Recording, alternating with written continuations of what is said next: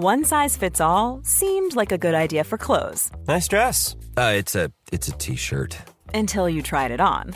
Same goes for your healthcare. That's why United Healthcare offers a variety of flexible, budget friendly coverage for medical, vision, dental, and more. So, whether you're between jobs, coming off a parent's plan, or even missed open enrollment, you can find the plan that fits you best. Find out more about United Healthcare coverage at uh1.com. That's uh1.com. Wow! Nice! Yeah! What you're hearing are the sounds of people everywhere putting on Bombas socks, underwear, and t-shirts made from absurdly soft materials that feel like plush clouds. Yeah, that plush. And the best part? For every item you purchase, Bombas donates another to someone facing homelessness.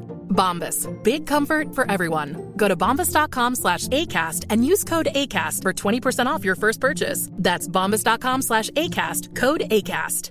Quality sleep is essential. That's why the Sleep Number Smart Bed is designed for your ever-evolving sleep needs. Need a bed that's firmer or softer on either side? Helps you sleep at a comfortable temperature? Sleep Number Smart Beds let you individualize your comfort so you sleep better together. JD Power ranks Sleep Number number 1 in customer satisfaction with mattresses purchased in-store. And now, save 50% on the Sleep Number limited edition Smart Bed for a limited time. For JD Power 2023 award information, visit jdpower.com/awards. Only at a Sleep Number store or sleepnumber.com. Los invitamos a hacerse Patreons y miembros del canal para 1. Acceso adelantado sin publicidad. 2. Contenido exclusivo. 3. Mercancía. 4. Contacto directo con nosotros. Y 5. Más atención por su dinero. Chequen la descripción para más información. Bienvenidos a una emisión más de este podcast que esperemos sea uno de sus favoritos. Negas, ¿cómo estás? Hola, buenas tardes. Aquí muy feliz haciendo mi facturando. Saludos, Hacienda. no, güey, no los invoques, cabrón, porque luego nos van a decir, ah, mira, estos güeyes, les llegó un super chat de 20 pesos, vamos a vacunarlos. Sí, no se crean, no. Entonces mejor no. No, no estoy haciendo nada, estoy viendo el techo. y pues, gente, muchas gracias por estar aquí. Y tenemos a un invitado que regresa. La verdad yo quedé muy echado a andar eh, la semana pasada que, que, lo tuvimos aquí. Si, los, si toparon el directo, pues son privilegiados. Verán aquí la segunda parte de él. Alan, ¿cómo estás? Bienvenido una vez más. Igual muy feliz de platicar nuevamente con, con ustedes. Gracias a las personas que pidieron la segunda parte, que supongo que ninguna lo pidió, pero aquí estamos. Mira, con que nosotros la hayamos pedido con eso y se joden los demás, no se la con, tienen que chutar. Con que haya más vistas que de suscripciones, yo creo que. Así es. Oye, eh, algo que quedamos y se, y se, nos pasó por el tiempo, ¿no? Que, que, que teníamos ahí, que de repente llegamos ahí a, al final del tiempo de repente. Eh, te, te quería preguntar que nos bueno, más bien te quería pedir que nos platicara acerca de tu canal. Y vamos a empezar con eso antes de, entrar a tema para, para que sepan de dónde vienes y cuál es tu proyecto de divulgación. Cierto, faltó introducir esa parte. Pues igual eh, como brevemente, eh, te estoy, digamos, dirigiendo un canal que se llama This Charming Quark. La razón del nombre, porque luego la gente lo pregunta, es porque ese año eh, escuché muchísimo la canción de This Charming Man de Smiths. Y como ya adelanté que había un quark que se llama Charm, dije, bueno, pues queda como This Charming Quark. Y eh, a grandes rasgos, eh, la idea surgió porque eh, yo soy el mayor de tres hermanos. Los tres terminamos estudiando ingeniería física y digamos, en algún momento cuando yo ya estaba en el doctorado, eh, mi hermano del medio en maestría y el menor en, en, en ingeniería en física, eh, dijimos, ¿sabes qué? Pues en algún momento es muy probable que cada quien tome como su área de especialización, aunque hayamos estudiado lo mismo. Entonces les propuse hacer como un proyecto donde los tres pudiéramos, digamos, coexistir independientemente de qué camino tomáramos. Y así fue como iniciamos. Entonces, en realidad, ya había antecedentes porque, eh, así como lo mencionaste en el episodio anterior, que si la gente no lo ha escuchado, pues puede eh, también empezar por ahí. El contacto que tuve primero con creadores de contenido fue a través de, Arnoldo, de, de, del canal este, A. Arnoldo, eh, básicamente, ¿no? Y recuerdo que en ese entonces yo ya había iniciado en Twitter, o sea, básicamente eh, no se dirigía el contenido hacia la ciencia propiamente, pero ya tenía como una cierta atracción y empezaba como que a la gente a identificarme, entonces estaba más orientado a, pues a lo mejor hasta el chiste fácil si lo quieres, este, o lo que sea, ¿no? En aquel tiempo era como que lo más común. Y recuerdo que un video en particular que publicó Arnoldo, digo, no, no hubo ningún problema después, pero recuerdo que no había estado yo, digamos, personalmente del todo de acuerdo eh, cómo había abordado un tema concreto, porque era como algo en lo que yo tenía mucha experiencia, entonces pegó ahí justo en el...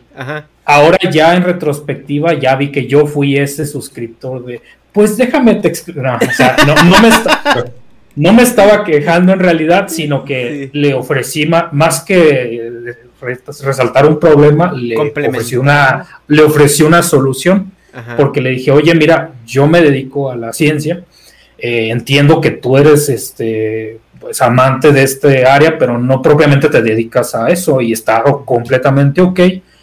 Yo me ofrezco como a, digamos, voluntariamente a leer como un guion que vayas a publicar y poder comentar como de, mira, pues aquí está ok, aquí no está ok. Y me acuerdo que hicimos quizá un par de veces a lo mejor fui muy rudo y yo no entendía, digamos, lo que ahora ya eh, pasado el tiempo pudiera aportar más. Entonces fue como de que sí, pero yo de todos modos voy a subir mis videos, ¿no? Entonces como, ok, y ahí quedó, ¿no? Pero seguimos como interactuando, aunque sea a través de, del comentar ahí en los videos, ¿no?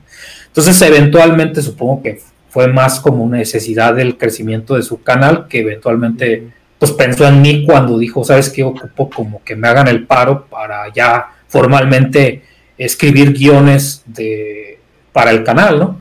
Entonces ya hubo ahí un vínculo ya más como de, ok, sí, sí me interesa y estuve, a lo mejor me eh, estaré equivocando el, el tiempo exacto, pero digamos del orden de un año quizá, este, escribiendo con cierta regularidad este, guiones para el canal, que eso me sirvió bastante para yo irme dando una idea de cómo funcionaba el mundillo. Eh, yo no hacía la edición, pero yo ya tenía previamente, digamos, esas habilidades técnicas desarrolladas por otro contexto completamente diferente, porque previo a todo este asunto de elegir la ciencia también me dedicaba a la música. Entonces la parte de editar videoclips y de manejar el audio, ya lo tenía y yo no había conectado como de estas como habilidades técnicas que aparentemente estaban dispersas, se conectaron con eventualmente, ¿no? Entonces, este, recuerdo que Arnoldo siempre dijo, no, pues te apoyo para, si en algún momento ya no puedes escribir o ya no quieres, quieres iniciar tu propio proyecto, pues ahí estaremos. Y en realidad no fue por un tema de que ya no pudiera, o ya, más bien que ya no quisiera, sino que fue coincidió cuando ya me tuve que ir al CERN.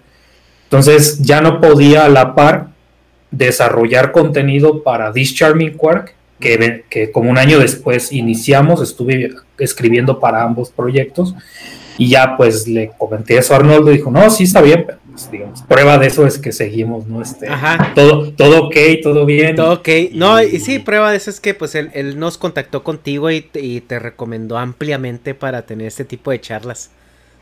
Sí, digo, como el comento, fue un tema de que en ese momento será prácticamente imposible, pero ya, ya este, tampoco me voy a invitar solo, ¿verdad? Pero ya, ya le llegaré en directa de que, cuando queramos este, colaborar nuevamente, pues ahí es. Porque sí hicimos colaboraciones, pues, pero ya más en plan de, salgamos ambos en un contenido y que te dé a conocer la gente y, y los primeros como este eh, seguidores, ¿no? Que de repente cuando uno va empezando eran muy pocos, eh, con mucha calidad, pero bueno, en cantidad eran pocos, y con el empuje que, proporcionó la referencia de Arnoldo, pues de repente ya era duplicar tu, tu, base de suscriptores. ¿no? Sí, claro, y es algo que yo le comento aquí a los suscriptores y a la gente que nos ve que no es tanto en, los proyectos de divulgación o en proyectos como este que a lo mejor no buscamos tanto el ser famosos y reventar y tener un millón de suscriptores. Eh, sin embargo, los números importan porque al momento de que tú quieres eh, relacionarte con más personas o quieres traer personas a convivir contigo, lo primero que ellos van a ver es tus números. ¿Por qué? Porque son personas por lo general ocupadas, que tienen otros eh, asuntos. Entonces, si ellos ven que no tienes los números como para ellos sentir que la inversión de su tiempo va a ser, va a ser este eh, fructífera, va a ser una buena inversión, ajá. Eh, por, muchas veces te dicen que no, o te dicen que no pueden, o que no tienen tiempo, o no les interesa. Pero cuando tienes unos números sanos, dicen, ok, si yo voy y hablo ahí, eh, lo que yo diga va a ser escuchado, entonces me conviene o vale la pena, ¿no? Tomarme el tiempo. Y es por lo que a veces los números se tienen que perseguir para tener ese alcance, ¿no? Eh, que con los números vienen otros beneficios, pues sí, son inherentes a eso, pero al menos yo creo que en, en nuestro caso el perseguir eso es, es, tiene más correlación con el alcance que querramos tener al momento de llegar allá afuera y de tener personas aquí cada vez más y más prominentes, ¿no? En los temas que queremos abordar. Sí, porque pues también te da, o sea, te da seriedad de que, ah, este güey lo hace desde hace un chingo, o sea, pues porque chingados lo van a seguir de la nada, ni que fuera el Tommy 11. Pero, o sea, fuera, de eso, o sea, pues si entran y ven más videos y pues ven que la, pues que la comunidad está interesada en los temas, pues, pues o sea, no, es el pedo de la fama.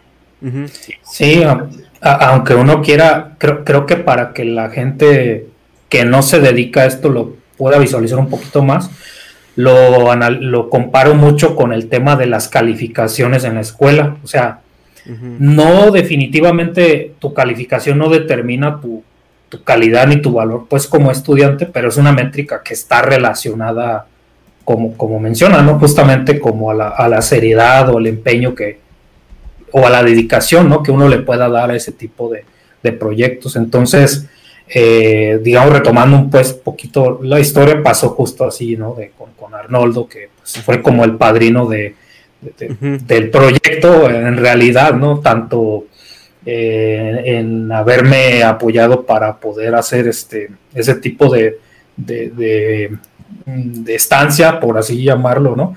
Eh, pero eventualmente también las mismas exigencias de ese trabajo, por así decirlo, me exigieron que como mi, aspecto más como de, programador en este caso, que también es otra de las cosas que, he terminado haciendo, me tomó, eh, me tuve que tomar el tiempo para desarrollar tecnología para asistirme dentro de esos procesos. Entonces, eh, al inicio me, me, podía tomar 10 horas escribir un guion y cada vez iba bajando, bajando, bajando el tiempo eh, a la vez que podía aumentar la calidad de este tipo de, contenido. Y claro que había, pues, eh, se mencionaba, ¿no? si quieres, en los créditos o en la descripción, que, yo había escrito esos guiones, eh, pero sí notaba en los comentarios como que no, no había una, o sea, ah, notaban que la cuál era la elección de temas, porque en este caso no era como que me dijera, vas a hablar de esto, ¿no? O sea, tenía toda libertad de casi casi un día antes decirle, aquí está el guion y cambios menores de estilo más que otra cosa.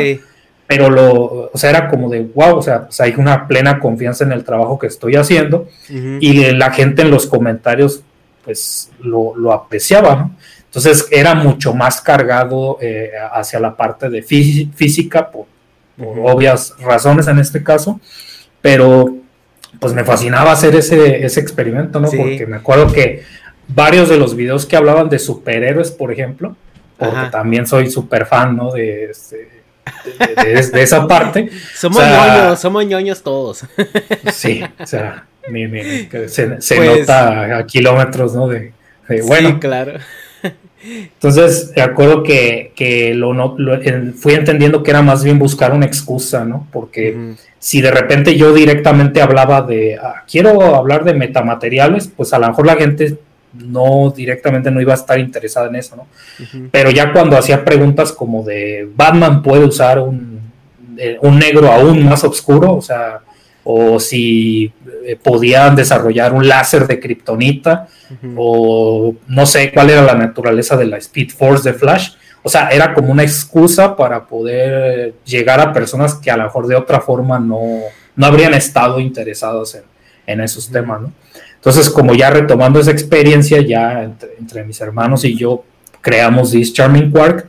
Y eh, si ven los primeros videos, claramente, o sea, y es entendible a, a estas alturas, estaba muy influenciado por el estilo de Arnoldo. Y nos tomó mucho tiempo no des, digamos, despegarnos no porque no nos gustara, sino porque cada creador va en su momento a encontrar crear tu identidad, su estilo, su identidad. Entonces fue ya empezar a darnos cuenta que, eh, que en realidad había muchísimos otros creadores de contenido, no necesariamente similar, pero que calificaban del área de divulgación. Entonces, tarde o temprano fue como ya encontrarnos y comunicarnos con, con, estas otras personas, también colaborar, etcétera. O sea, es como algo común quizá para otro tipo de creadores de contenido, pero en particular en la parte de divulgación, pues tampoco no es como que seamos muchos. Entonces terminamos eh, conociéndonos hasta, hasta cierto punto. ¿no? Sí. Y el resumen del, cómo, inició, Sí, ya, ya nomás para terminársela de cromar a, Arnoldo, a nosotros, a nosotros también nos ayudó mucho en un inicio, la verdad Arnoldo fue de los padrinos del canal en muchos aspectos. Entonces Arnoldo, si estás escuchando esto, muchas gracias. Cuando vaya a Chihuahua te llevo una, te llevo una caguama. Eh, ahora sí, vamos a tema. Porque sí, este ya eh, nos quedamos con una pregunta el podcast pasado. Que esa pregunta no, no soy el primero en hacerla. Ha habido debates interminables de, de esta pregunta. Hay gente que está muy, muy afianzada eh, en, ambos, en ambos bandos, ¿no? Hay, una buena eh, dialéctica al respecto. Y creo que esa pregunta nos va a llevar a, a, ahondar más en, en el título de este podcast, ¿no? Si es que la filosofía está peleada con la ciencia. Y la pregunta con la que terminaba el podcast anterior era, ¿las matemáticas se descubren o se inventan? Vaya, eh, para empezar, vamos, hay, que ayudarnos a definir un poquito qué son las matemáticas, porque yo creo que el, constructo eh, de la gente que tiene eh, estándar, ¿no? El constructo promedio es que las matemáticas sirven para ver cuánto cambio te dan en el Oxxo. Sí, entonces eso es como lo que. Ajá. Bueno, eh, primero, eh, quizá no tenga suficientemente elaborada una, una definición propiamente dicho, pero ejemplificando eh, qué es lo que distintos perfiles de personas profesionales entienden de esta disciplina, quizá nos pueda ayudar a ir construyendo el, concepto y como tú lo mencionas, como si, si, nos vamos primero a lo más básico, o sea, eh, hay una aversión completamente hacia las matemáticas en general para las personas que, por la razón que sea, terminan o no entendiéndolas o ya directamente odiándolas desde, la escuela, ¿no?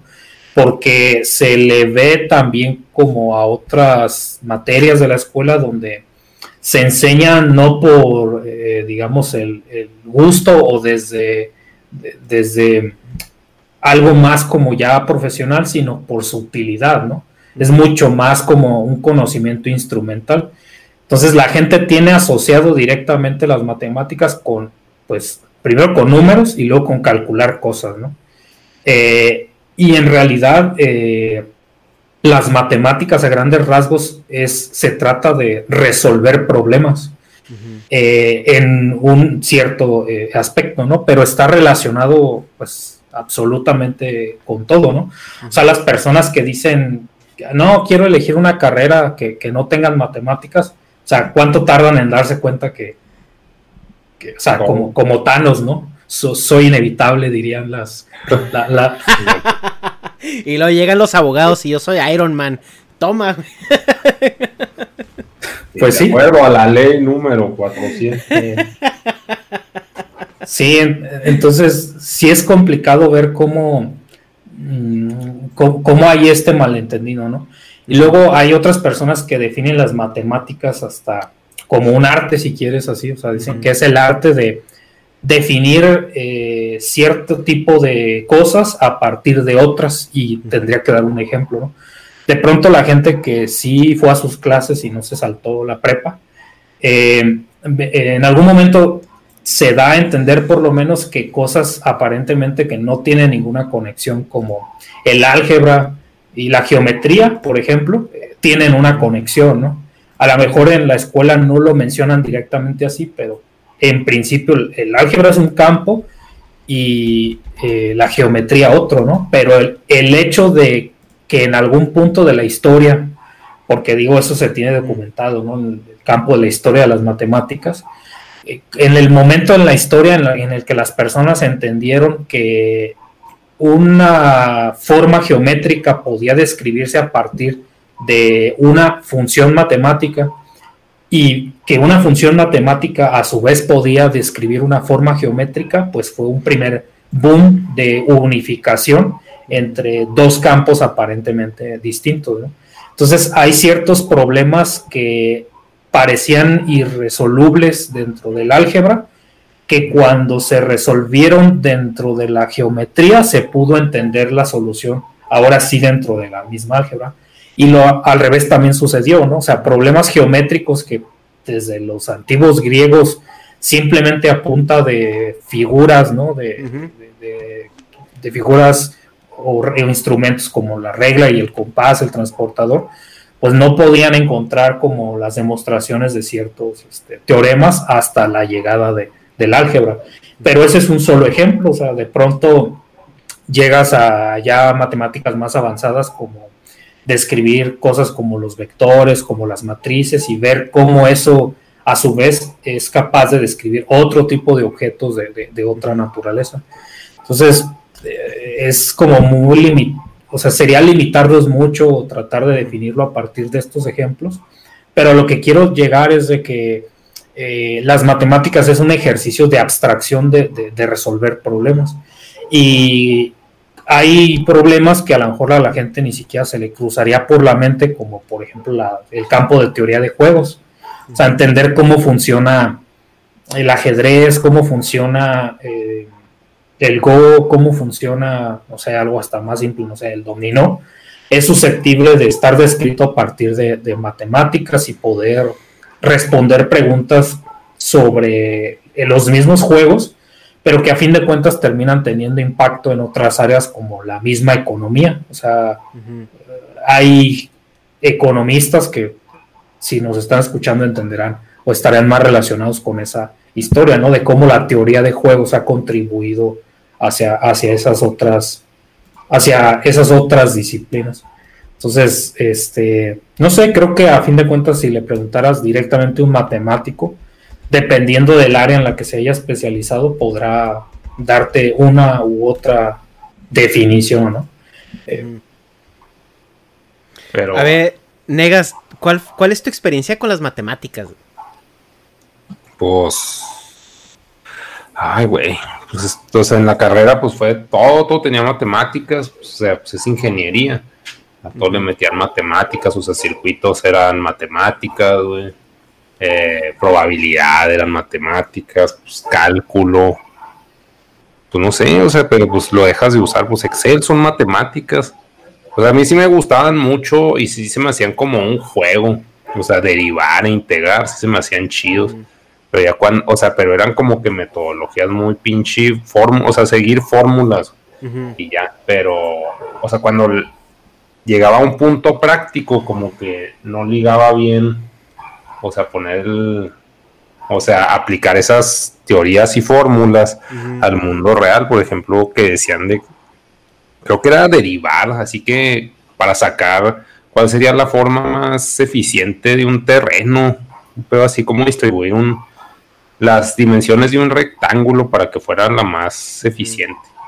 No sé si era derivar o integral, y yo así que no le veía relación, güey, así pues qué chingos tiene que ver, güey. Pero pues ahí era porque pues, te enseñan las pinches fórmulas y saca el resultado ya. Pero, pues, no sé, o sea, es que ahí le estoy tirando mierda a las matemáticas, pero, o sea, tu, pregunta inicial era de que las matemáticas se descubren o se inventan. O se inventan, o sea, yo por mis votos la voy a responder, no, no iba para mí la pregunta, pero, o sea, como que las matemáticas es el lenguaje, güey. O sea, nosotros los números y las pinches símbolos, las letras, es el lenguaje que nosotros le damos a, o sea, algo que pues se descubre, o sea, para mí sí es algo que descubres de que no mames, o sea, pues, o sea, nosotros no inventamos la electricidad, güey. Nosotros la descubrimos, güey. Entonces, pues para calcularla y para controlarla, pues usamos matemáticas. Es como que creo que en las matemáticas es un lenguaje y una herramienta para, pero pues es nuestra interpretación de algo que, que descubrimos, o sea, no, no lo inventamos, o sea, inventamos poner el lenguaje nomás, pero los números existen, o sea, sí está muy filosófico, no sé cómo, o sea, como que sí. Es, que para allá vamos. Sí, ¿Querías decir bueno, algo, Sí, eh, sí, concretamente sobre esa eh, pregunta, bueno, mencio lo, men lo, anterior lo mencionaba más como introducción, porque es una pregunta bastante compleja. Evidentemente, como lo mencionas, es un debate abierto, no, no en un podcast no vamos a uh -huh. descubrir esa, esa solución en este momento, pero al mismo tiempo que estoy de acuerdo con Negas en que es un lenguaje, eh, si, si nos ponemos a pensar en otros lenguajes como el lenguaje hablado, o sea, o los idiomas que están relacionados, ¿no? Un lenguaje no es necesariamente un idioma, ¿no? Tenemos lenguajes de programación, etcétera. Entonces, los, eh, los lenguajes y los idiomas también podríamos preguntarnos si, si, se, si se crean o no, no que se, no tanto que se descubran, sino que pudieran estar, bueno, hay teorías que respaldan o hipótesis que se sugieren para dar esa explicación, que en realidad este, eh, no había como un número infinito de posibilidades para generar los sonidos que generamos, las palabras que terminamos creando o, o la forma en la que nos comunicamos, ¿no? Entonces, eh, de hecho, en términos de idiomas, pues se habla que se puede aplicar completamente la, la, el modelo de la teoría de la evolución, en este caso no biológica, sino, sino lingüística. Y eh, en ese sentido, eh, el hecho de que podamos interpretar las matemáticas como un lenguaje nos sugiere también la posibilidad de que no sean únicas, es decir, que pudiera haber otro lenguaje equiparable eh, a las matemáticas que conocemos, de tal manera que haya una traducción entre nuestras matemáticas y estas otras matemáticas. Uh -huh. Y ya me estoy adelantando un poco porque justamente por mucho tiempo un caso muy concreto sería la, eh, básicamente de la, de la geometría, ¿no? No sé si a la gente le suene eh, cierto tipo de, axiomas eh, que definen una geometría, por ejemplo, decir, dos líneas paralelas eh, son paralelas y nunca se tocan ni en el infinito, ¿no? Uh -huh. O cosas como dos, dos, líneas rectas que se intersectan en un punto, se intersectan en ese, en ese, único punto y ya, ¿no? O sea, no recuerdo exactamente cuáles son los axiomas, uh -huh. pero una vez que defines esas, esos principios que se les denomina axiomas porque vas a decir, bueno, sin cuestionar la veracidad inicial de estas reglas, vamos a derivar todo lo demás. Pero es entendido que se pudo haber elegido otro conjunto de axiomas a partir del cual derivar este, otro tipo de resultados. ¿no? Uh -huh. Por mucho tiempo eh, a esta geometría pues es lo que describió Euclides, la geometría euclidiana propiamente dicho, y simplemente en algún momento de la historia se dijo, bueno, pues ya, ya se descubrió, ya, o ya se inventó, ¿no? O sea, todavía sin adelantar una posible solución, y ya no hay nada más que decir acerca de la geometría, ¿no?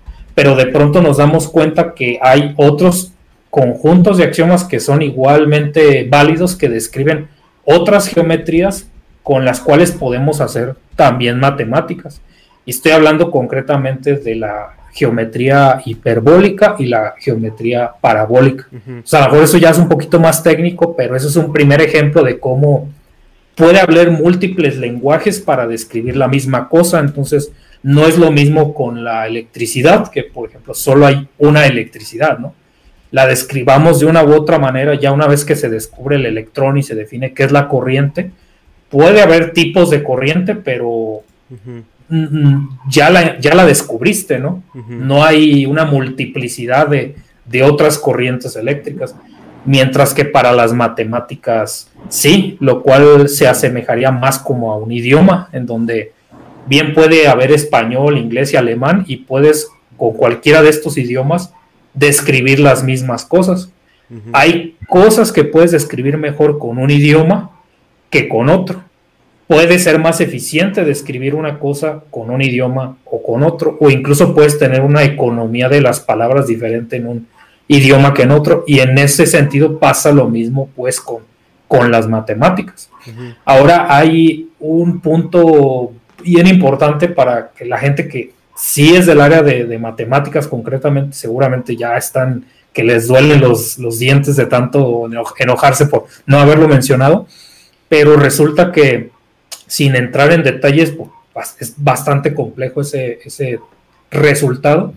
Resulta que hay un teorema que se llama el teorema de la incompletitud de Gödel, tal vez lo pronuncie mal el nombre, pero básicamente hace referencia a que un sistema axiomático, o sea, es decir, por ejemplo, toda la geometría, los axiomas de la geometría y el conjunto, tú no puedes como demostrar todos los teoremas de la geometría únicamente con pura geometría. Así es como yo lo interpreté. O sea, requieres necesariamente de otro conjunto de, axiomas en este caso para completar, digamos, la descripción de, ese teorema. Entonces, eh, para la gente que quiera más información al respecto, puede así investigar teorema de incompletitud de Godel y tal vez haya apoyos gráficos para tratar de, entenderlo, pero eh, el punto aquí es que hay indicios ¿no? de que las matemáticas no necesariamente son únicas y que si ya tenemos un lenguaje para describir algo, podemos construir otro a partir de otros conceptos abstractos para describir los mismos fenómenos, ¿no? Ya sea la física, este, que es las matemáticas son el lenguaje de la física en este caso, ¿no?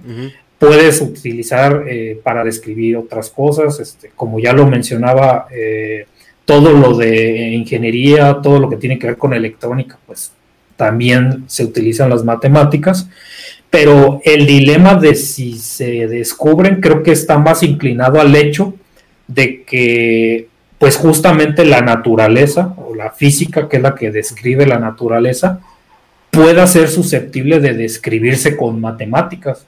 O sea, hasta donde yo me he documentado, las personas que debaten al respecto están más inclinadas por esa parte, de decir, no, nos parece mucha coincidencia que seamos capaces de usar las matemáticas para describir nuestra realidad, de tal manera que se pueden atrever a, a hipotetizar en este caso que quizá lo que nosotros le llamamos física, como describimos al universo, realmente sea descubrir los fundamentos lógicos de, en este caso, las matemáticas. Entonces se traduce a, tratar de responder qué es más fundamental, las matemáticas o la física. Y esa pregunta difícilmente la, o sea, podemos aquí divagar todo lo que quieran. Y es posible, o sea, preguntarnos qué pasaría si las matemáticas fueran lo fundamental y la matemática, se perdón, y la física se derivara de las matemáticas. Y el otro caso también lo podemos plantear, ¿qué pasa si en realidad la física es fundamental y lo único que hacemos es encajar con nuestro, lo que sea que nos haga sentido dentro de nuestra biología, a lo que le llamemos matemáticas. Hay gente que hace desarrollos en el primer caso, gente que hace desarrollos en el segundo, y pues curiosamente hay un campo que intersecta no tanto ambas posturas, pero que tiene más posibilidades de desarrollar en esa dirección, que justamente son las la física matemática. Y hay muchísimas anécdotas al respecto, o sea, créanme que físicos y matemáticos históricamente han o hemos en este caso tenido mm, disputas y conflictos sobre, sobre esos temas, porque un, de, hecho en física tenemos así bromas donde de repente ya estamos haciendo cálculos y hay cosas que sabemos que funcionan, pero que formalmente no deberíamos estar utilizando así. Y es como que volteábamos así, tachábamos cosas y volteábamos y, ay, si me viera un matemático me estaría reclamando ahorita, ¿no? Y de todos modos lo hacíamos, ¿no? concretamente, este, sí. ya Negas lo, lo, mencionaba, ¿no? De las derivadas. Eh, sin ser pues tan técnicos a la hora de que tú definías algo como dy sobre dx, en realidad eh, no puedes tratar esas dos, ni siquiera son dos cantidades, o sea, es una definición. No es el cociente de dos números. Y en física muy comúnmente o muy ah, ligeramente los tratamos como si fueran números o cantidades algebraicas, porque sabemos que en el 99% de los casos lo podemos hacer así, ¿no? Pero precisamente hay campos de la física donde la experimentación está más adelantada que las mismas matemáticas, o sea, concretamente en la física de fluidos, por ejemplo, eh, hay ciertos problemas físicos en donde ya tenemos como los resultados de los experimentos y literalmente no existen matemáticas que sean capaces de describir ese tipo de, de sistemas. Entonces, imagínate, por dar una analogía, es como si es como si de repente hubieras sido capaz de generar una idea y que no tengas un lenguaje para describirlo, ¿no? No puedas ponerlo en palabras. O sea, como cuando Newton sacó pues el cálculo diferencial integral, ¿no? Que lo tuvo que inventar. Ese es un perfectísimo ejemplo donde entendiendo la naturaleza del problema, dices, ¿sabes qué? Pues con, con mates de prepa no, no, pues, no voy a poder, ¿no? Este, no hay un lenguaje para describir esto y se aproximó hacia ese problema con conceptos que sí, sí se conocían, ¿no? Que era básicamente, pues, este, también intentando no pues ponernos tan técnicos, o sea, encontrar eh, primero el concepto de límite y luego definir, por ejemplo, cuál era eh, la pendiente tangente a una cierta curva, porque era lo que eh, físicamente se traducía a que si esa curva era la posición y encontrabas la tangente de esa curva estaba relacionada con la velocidad. Si la curva fuera la velocidad, esa tangente está relacionada con la aceleración y así sucesivamente. Entonces, a partir de conceptos que sí se tenían nociones, pudo llevar como literalmente a límites infinitos eh, para definir así el concepto de derivada y no existía el cálculo, ¿no? Ahí eh, hay disputa entre quiénes son los autores de cierto tipo de cálculo entre Newton y Leibniz. o Newton, ¿no? ¿O no? Es un dilema ahí de, tendríamos que meternos a los detalles históricos de quién aportó qué cosa. Traía, traía también pleitillo con, era con Hook. Hook. Sí, ¿verdad? No, o sea, sí fue. Eso se odiaba, ¿verdad? Porque cada quien se atribuía el, el éxito del otro era, sí, pero, o sea, históricamente, eh, no sé, no sé cómo, qué palabra utilizar, pero quizá Newton le hizo como un intelectualicidio a Hook, o sea, lo borró de la historia. Sí. Literalmente quemó todos los cuadros que existían de él, porque digo, para la gente más joven no existía Instagram allá por este mil, 1600, ¿qué? Aquí lo tengo, aquí tengo la principia y no me acuerdo, ¿no? 1600, 1686 creo, parece. Bueno, el punto es de que eh, efectivamente había toda una disputa sobre eso, pero retomando el tema, eh, las matemáticas, eh, sean una invención o un descubrimiento, se tienen que crear, es lo que quiero decir, ¿no? Alguien las tiene que crear. A igual como mencionas el caso de la electricidad, ahí sabemos que es un descubrimiento, pero la descripción física de la electricidad se tuvo que crear, ¿no? O sea, lo que no hay duda es, sea inventada, o sea, descubierta, la infraestructura, en este caso de matemáticas, tiene que ser creada, ¿no? Y se sigue creando porque la gente me da la sensación de que hay personas que jurarían que las matemáticas ya están y nada más las tienes que aprender.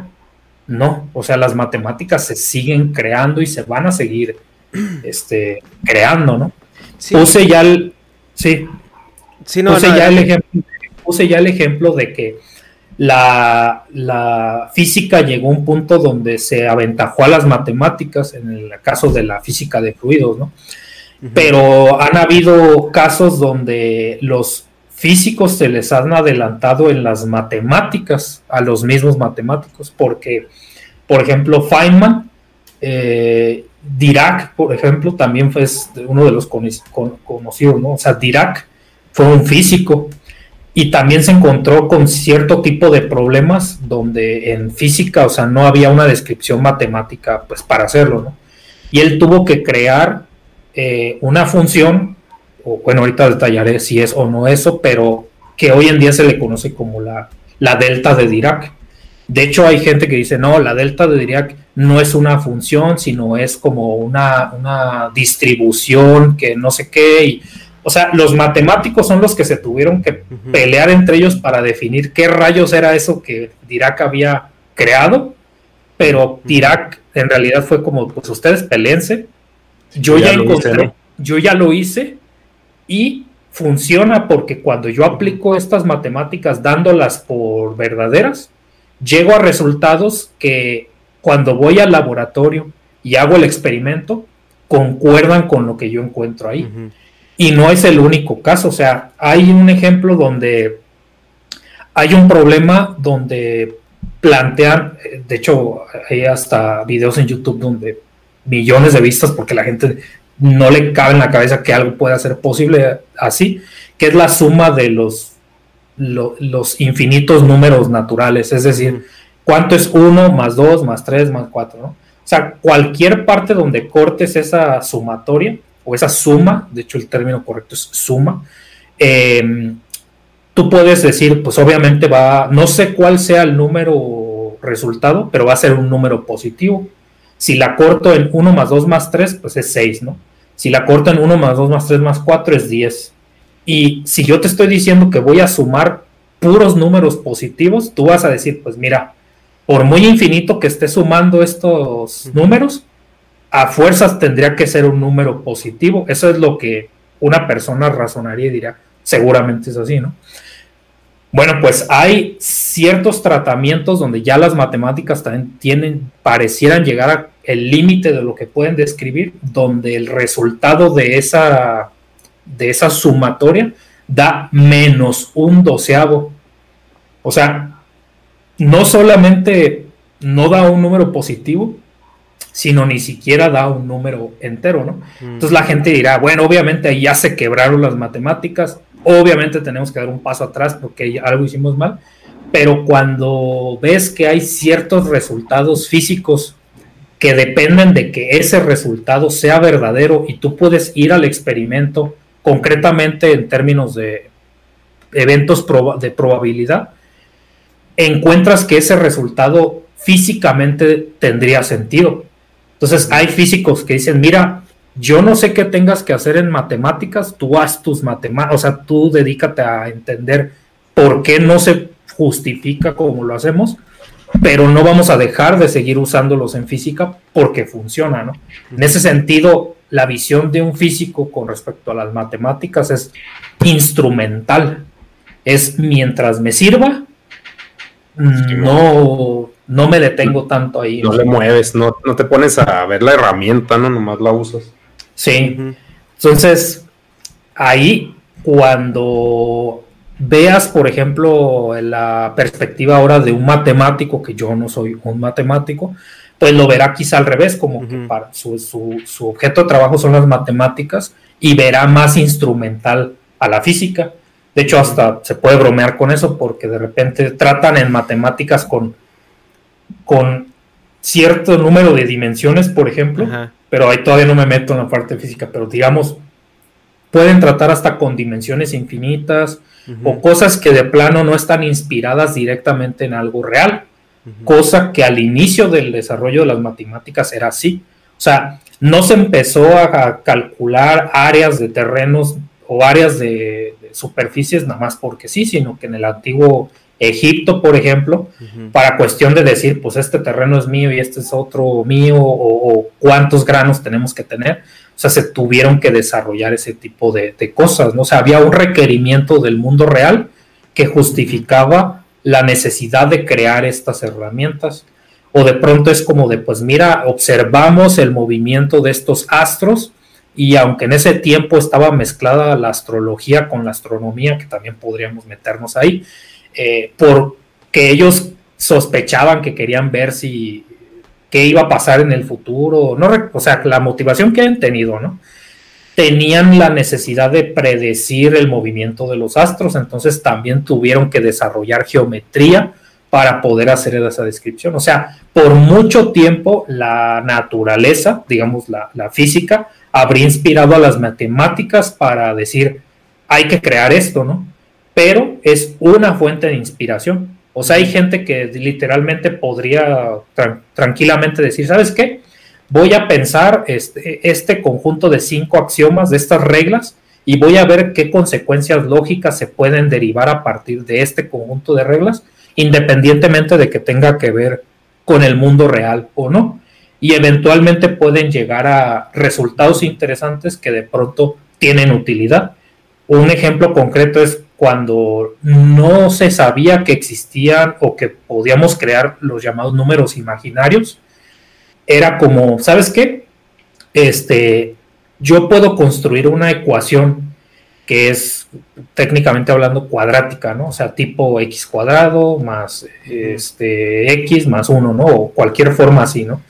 Eh, y eso era a partir precisamente de, por ejemplo, multiplicar eh, la base por la altura de un cierto, una cierta figura geométrica, ¿no? O sea, estaba justificado por, la, por algo físico, digámoslo así.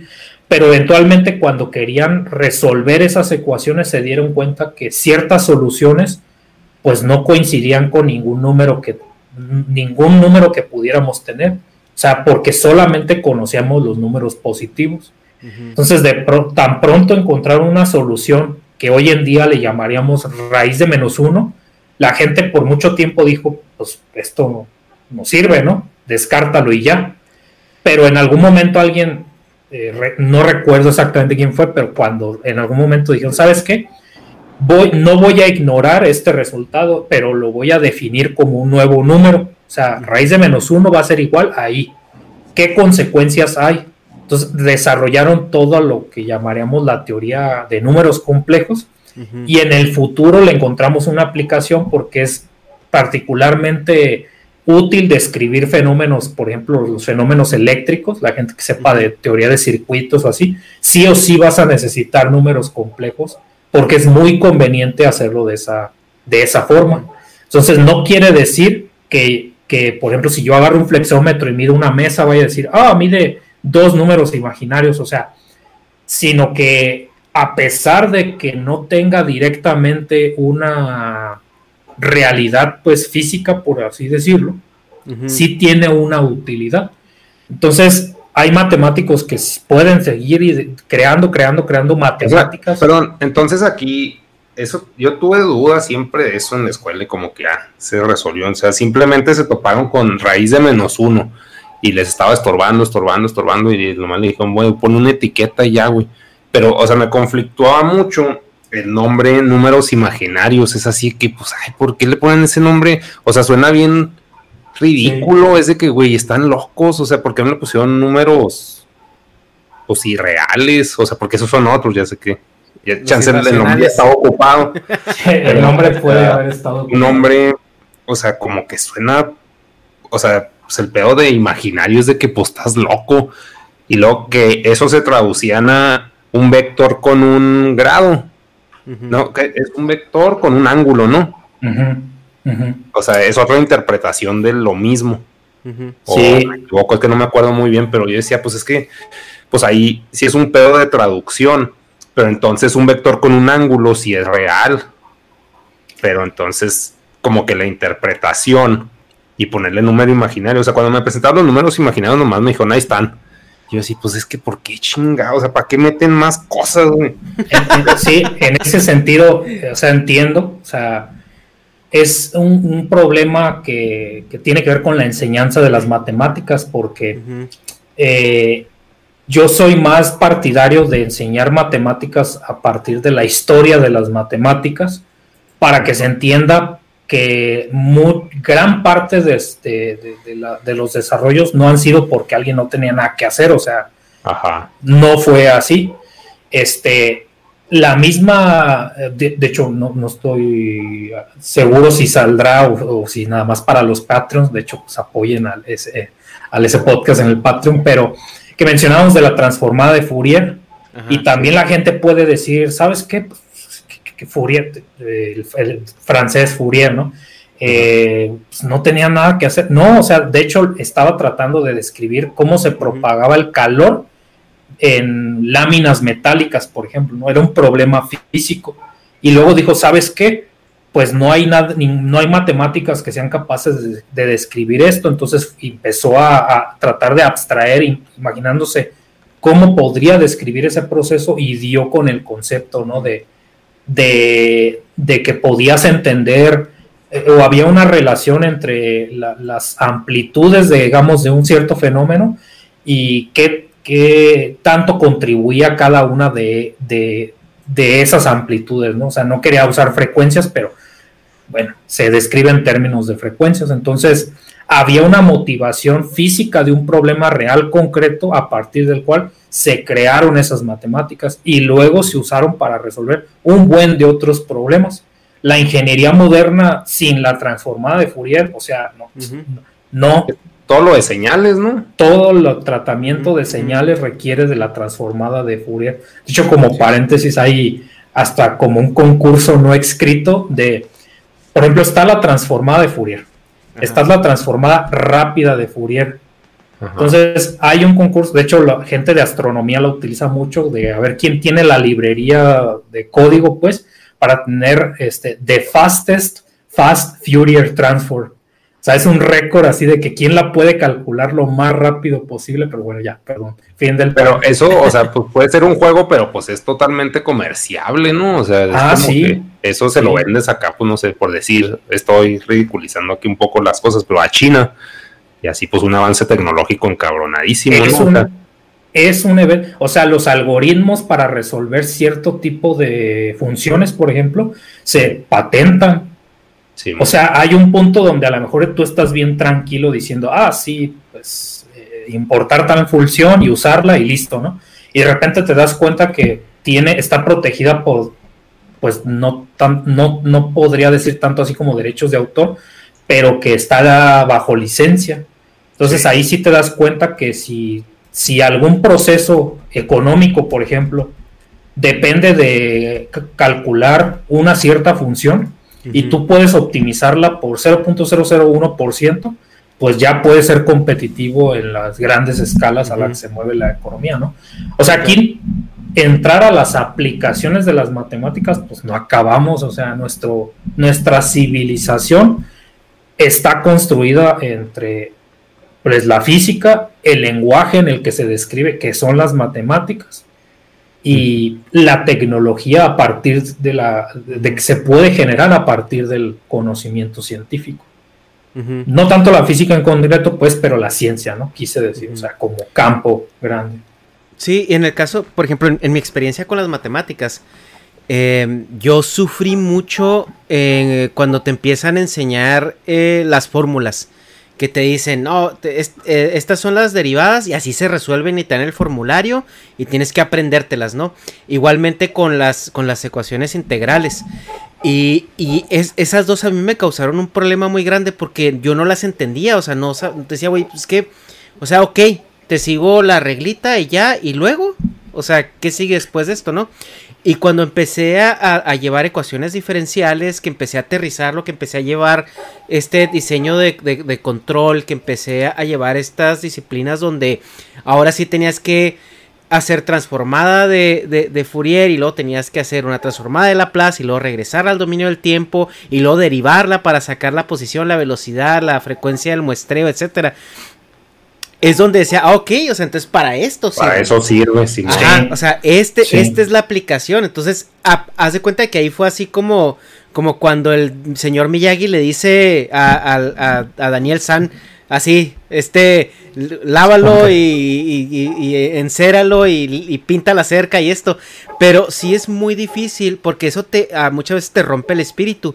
Pero pues bueno, ese es un tema que a lo mejor ahorita llegamos. En la cuestión de que si la matemática se descubre o se inventa, e, en, mi percepción eh, personal y, o en la forma en la que yo he experimentado las matemáticas, yo sí coincido con Egas, es un lenguaje, es un lenguaje que tuvimos que descubrir Y, es la manera de racionalizar algo que para nosotros es, abstracto.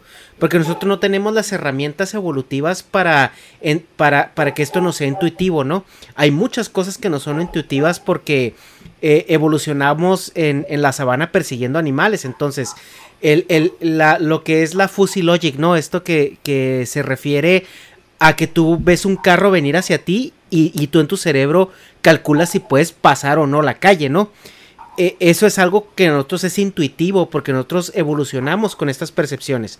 Pero las matemáticas eh, es algo que, que nos ayuda a racionalizar algo que es completamente abstracto para nosotros. Y por este motivo, al menos en nuestra capacidad eh, intelectual o en nuestra capacidad cerebral, como lo quieras llamar, o de asimilación, tuvimos que inventar este lenguaje, así como inventamos cualquier otro lenguaje como tú decías, hay lenguajes que economizan mejor las palabras, hay lenguajes que sirven mejor para expresar sentimientos o datos, ¿no? Y lo, comenté en alguna ocasión que para mí el lenguaje en inglés es mi mejor lenguaje para compartir tecnicismos y cosas profesionales. Y, el español es para transmitir ideas, emociones y sentimientos. Eh, y, siento que así es, ¿no? Porque tú puedes ser muy directo y muy conciso y muy y economizando muchas, muchas palabras al transmitir algo en inglés, porque el inglés es, muy, muy directo. Y el español hay muchísimas formas de decir lo mismo. Y puedes extenderte mucho para decir una idea que en inglés la pudiste haber dicho en una sentencia, ¿no? Eh, pues, en, una, oración. Pues. Sí. Y yo creo que las matemáticas nacieron, pues, obviamente con, con la necesidad de que teníamos problemas que resolver, eh, sobre todo en la, eh, en la organización incluso eh, de, la tribu, ¿no? En la repartición del recurso, en, en, ver cuántos se van a ir para allá y cuántos se van a ir para acá. Eventualmente tuvieron que venir con un número de, de ustedes tres vayan para allá y, yo me quedo aquí o, o, vamos a cazar un mamut. ¿Cuántos necesitas? Pues 15 o 10 o dependiendo del... Yo creo que las primeras operaciones matemáticas fueron, vamos a cazar un chita. ¿Cuántos güeyes necesitamos? Pues necesitamos cuatro. ¿Y cuántas, eh, cuántas este, lanzas se tienen que hacer? Pues necesitamos hacer cuatro, ¿no? ¿Y, y cómo, cómo le pones ese nombre? ¿Cómo aterrizas tu idea al lenguaje? Que eso es básicamente lo que, lo que hacemos con el idioma el día a día, ¿no? El lenguaje es la, la, la canalización o es la materialización de las ideas. Entonces, en las matemáticas yo siento que las inventamos para usarlas como un instrumento para entender el, mundo que nos rodea. Y dentro de esas mismas matemáticas hay como otros lenguajes que ya vimos lo que platicamos ahorita antes del directo que hay, hay, hay formas o hay propuestas de, de, de modelos matemáticos donde es más fácil resolver una ecuación que en el álgebra plana, ¿no? Entonces siento que es un lenguaje que evoluciona conforme vamos enfrentándonos a retos. porque el cálculo no existía antes de Newton? Pues porque probablemente antes no lo necesitábamos. Se nos presentaba un paradigma nuevo y teníamos que desarrollar ese lenguaje que traíamos para poder aterrizar la idea que se nos estaba presentando. ¿Por qué la transformada de Fourier nació? ¿Por qué la transformada de Laplace? ¿Por qué la teoría de la relatividad de de, Einstein surgió, porque estos modelos matemáticos de, física cuántica están, están, surgiendo, es porque estamos llegando, eh, estamos llegando a los, al frontier, ¿no? A la última línea cada vez, y cada vez que llegamos a la última línea, tenemos que innovar lo que traemos. Entonces, estamos inventando o estamos desarrollando nuestro idioma, pero si digamos que hay otra, otra eh, civilización, ¿no? O nosotros hubiéramos evolucionado en una dirección un poquito diferente a la que lo hicimos ahorita, cosas a lo mejor como las matemáticas pudieran haber sido intuitivas y el idioma que, que hubiéramos desarrollado para expresar esas matemáticas hubiera sido muy diferente partiendo de una intuición que ya trajéramos como en el código, ¿no? Sí, e, es, eso de ejemplo creo que va a servir para dejarlo todavía más en claro, o sea, porque si hipotéticamente hablando, como dices, encontráramos una civilización extraterrestre, la diferencia entre las matemáticas y la física de esa civilización con la nuestra es que la física, si por ejemplo tuviera llegado al mismo nivel de desarrollo, digamos que ellos ya supieran qué es la materia oscura, este, ya pudieran modelar líquidos, ese tipo de, cosas, en realidad estaríamos hablando de la misma física. Podríamos hablar de diferente lenguaje, o sea, habríamos, en lugar de electrones le podrían llamar este, flippies o lo que sea, no, no, no, lo que sea, pero a fin de cuentas, si un físico de la Tierra se comunicara con un físico de, de esa otra civilización, tardaría poco para decir, ah, ok, o sea, tú le llamas así a lo que yo le llamo así, tú usas estas matemáticas para este fenómeno, qué interesante, yo usé estas, pero es el mismo fenómeno, o sea, describiríamos el mismo universo, pero las matemáticas no necesariamente porque... Eh, podría haber, o sea, habría una equivalencia entre nuestras matemáticas y las suyas, pero sin problema podrían haber inventado otro tipo de matemáticas que pudieran o no hacernos sentido, pero aún así serían consistentes. Pues que para ellos partiría de una preconcepción o de algo, es como por ejemplo lo que lo decía la fuzzy logic, ¿no? Que o la lógica difusa, que cómo le explicas tú a, alguien, imagínate a alguien que no tiene eso, o sea, alguien que, que no es capaz de, de correlacionar un objeto en movimiento en, en su perspectiva. ¿Cómo le explicas? ¿Cómo se lo modelas? ¿no? Eh, eh, bueno, pues también tiene un chingo que ver por los sentidos, o sea, con los que nacen los pinches marcianoides, güey, porque pues nosotros tenemos, se puede decir, cinco y ellos pueden tener otros cinco o ocho, o sea, o visión de otros espectros o no sé. Eso lo conectaría más como el orden en el que... Hey, it's Ryan Reynolds and I'm here with Keith, co-star of my upcoming film, If, only in theaters May 17th. Do you want to tell people the big news?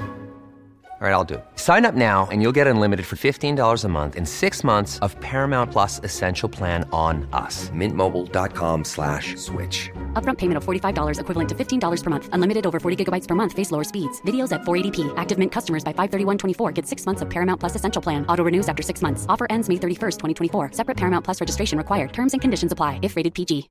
One size fits all seemed like a good idea for clothes. Nice dress. Uh, it's a it's a t-shirt until you tried it on. Same goes for your healthcare. That's why United Healthcare offers a variety of flexible, budget friendly coverage for medical, vision, dental, and more. So, whether you're between jobs, coming off a parent's plan, or even missed open enrollment, you can find the plan that fits you best. Find out more about United Healthcare coverage at uh1.com. That's uh1.com. Habrían encontrado la física, en el que la habrían descubierto. O sea, yo coincido con, esa visión, ¿no? De que según lo que el equivalente a sus sentidos, habrían tenido nociones más claras de una cosa u de otra, pero no solo eso, sino hay, no sé si lo mencioné en alguna ocasión ya, pero hay experimentos ya científicos en donde determinan qué es lo que nos parece natural en términos de lo que puede suceder en el universo y básicamente ponen como a bebés este, a observar ciertos fenómenos y llegaron a la conclusión, saltándome pues los detalles, que todo lo que tiene que ver con la física newtoniana, precisamente, estamos evolutivamente adaptados para que nos parezca, ok, tiene sentido, ¿no? Pero en el momento en que a lo mejor en el experimento lo hicieron de manera eh, artificial, pues una, eh, tal vez en una pantalla o así, pero en cuanto al movimiento, por ejemplo, se acercara más a una descripción relativista o más a lo que aproximaríamos a la mecánica cuántica, en ese momento era como de no, o sea, aquí hay algo, o sea, aquí algo no me hace sentido. Y como paréntesis lo aprovecho para mencionar, o sea, que, que hay, hay gente que, que, de repente, o sea, hasta me escribe o comenta como de, oye, pero es que yo no le entiendo a la mecánica cuántica. Y la respuesta es, pues está bien, o sea, nadie entiende la mecánica cuántica, o sea, no se supone, no se espera que entiendas la mecánica cuántica justamente podemos describir la mecánica cuántica porque tenemos matemáticas y podemos con esas matemáticas predecir observables que en el laboratorio podemos medir. Pero en sí mismo es un debate, ¿no? Hay gente que dice, no, es que esta de interpretación y esta otra y esta otra, o sea, ese es todo un tema en sí mismo, ¿no? Pero el punto aquí es que evolutivamente, o sea, biológicamente no, no, no, no coevolucionamos con nuestro entorno para entender cosas que fueran o muy pequeñas o muy grandes, o muy frías o muy calientes o muy Pues sí, o probables. sea, nosotros muy- evolucionamos para interactuar con nuestro medio ambiente y, y lo hacemos muy bien. O sea, Sí. prueba de ello es de que este, pues, es- hemos sobrevivido tantas cosas, ¿no?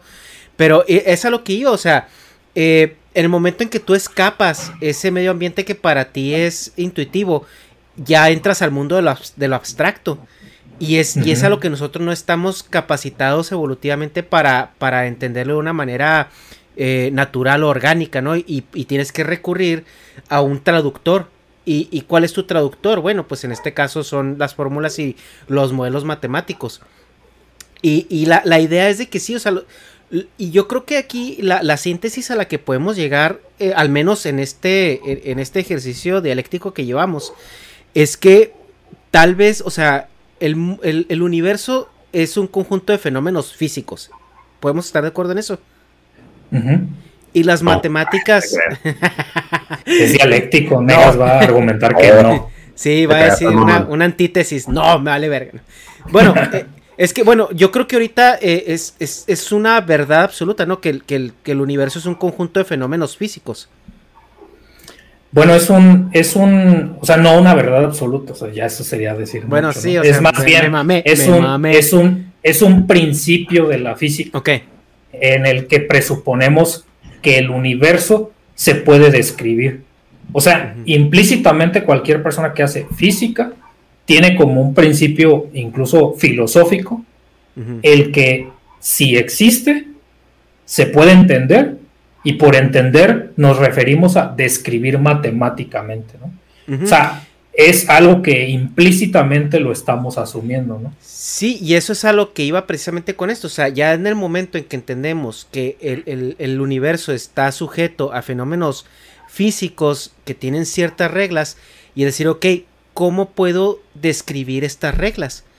Entonces yo me tengo que crear una herramienta que para mí haga sentido y, y utilizarla para poder traducir esos fenómenos a algo que yo pueda entender y hasta cierto punto, pues no manipular, pero a lo mejor sí este... eh, eh, eh, tener, uh, tener como cierto apalancamiento de ellos, ¿no?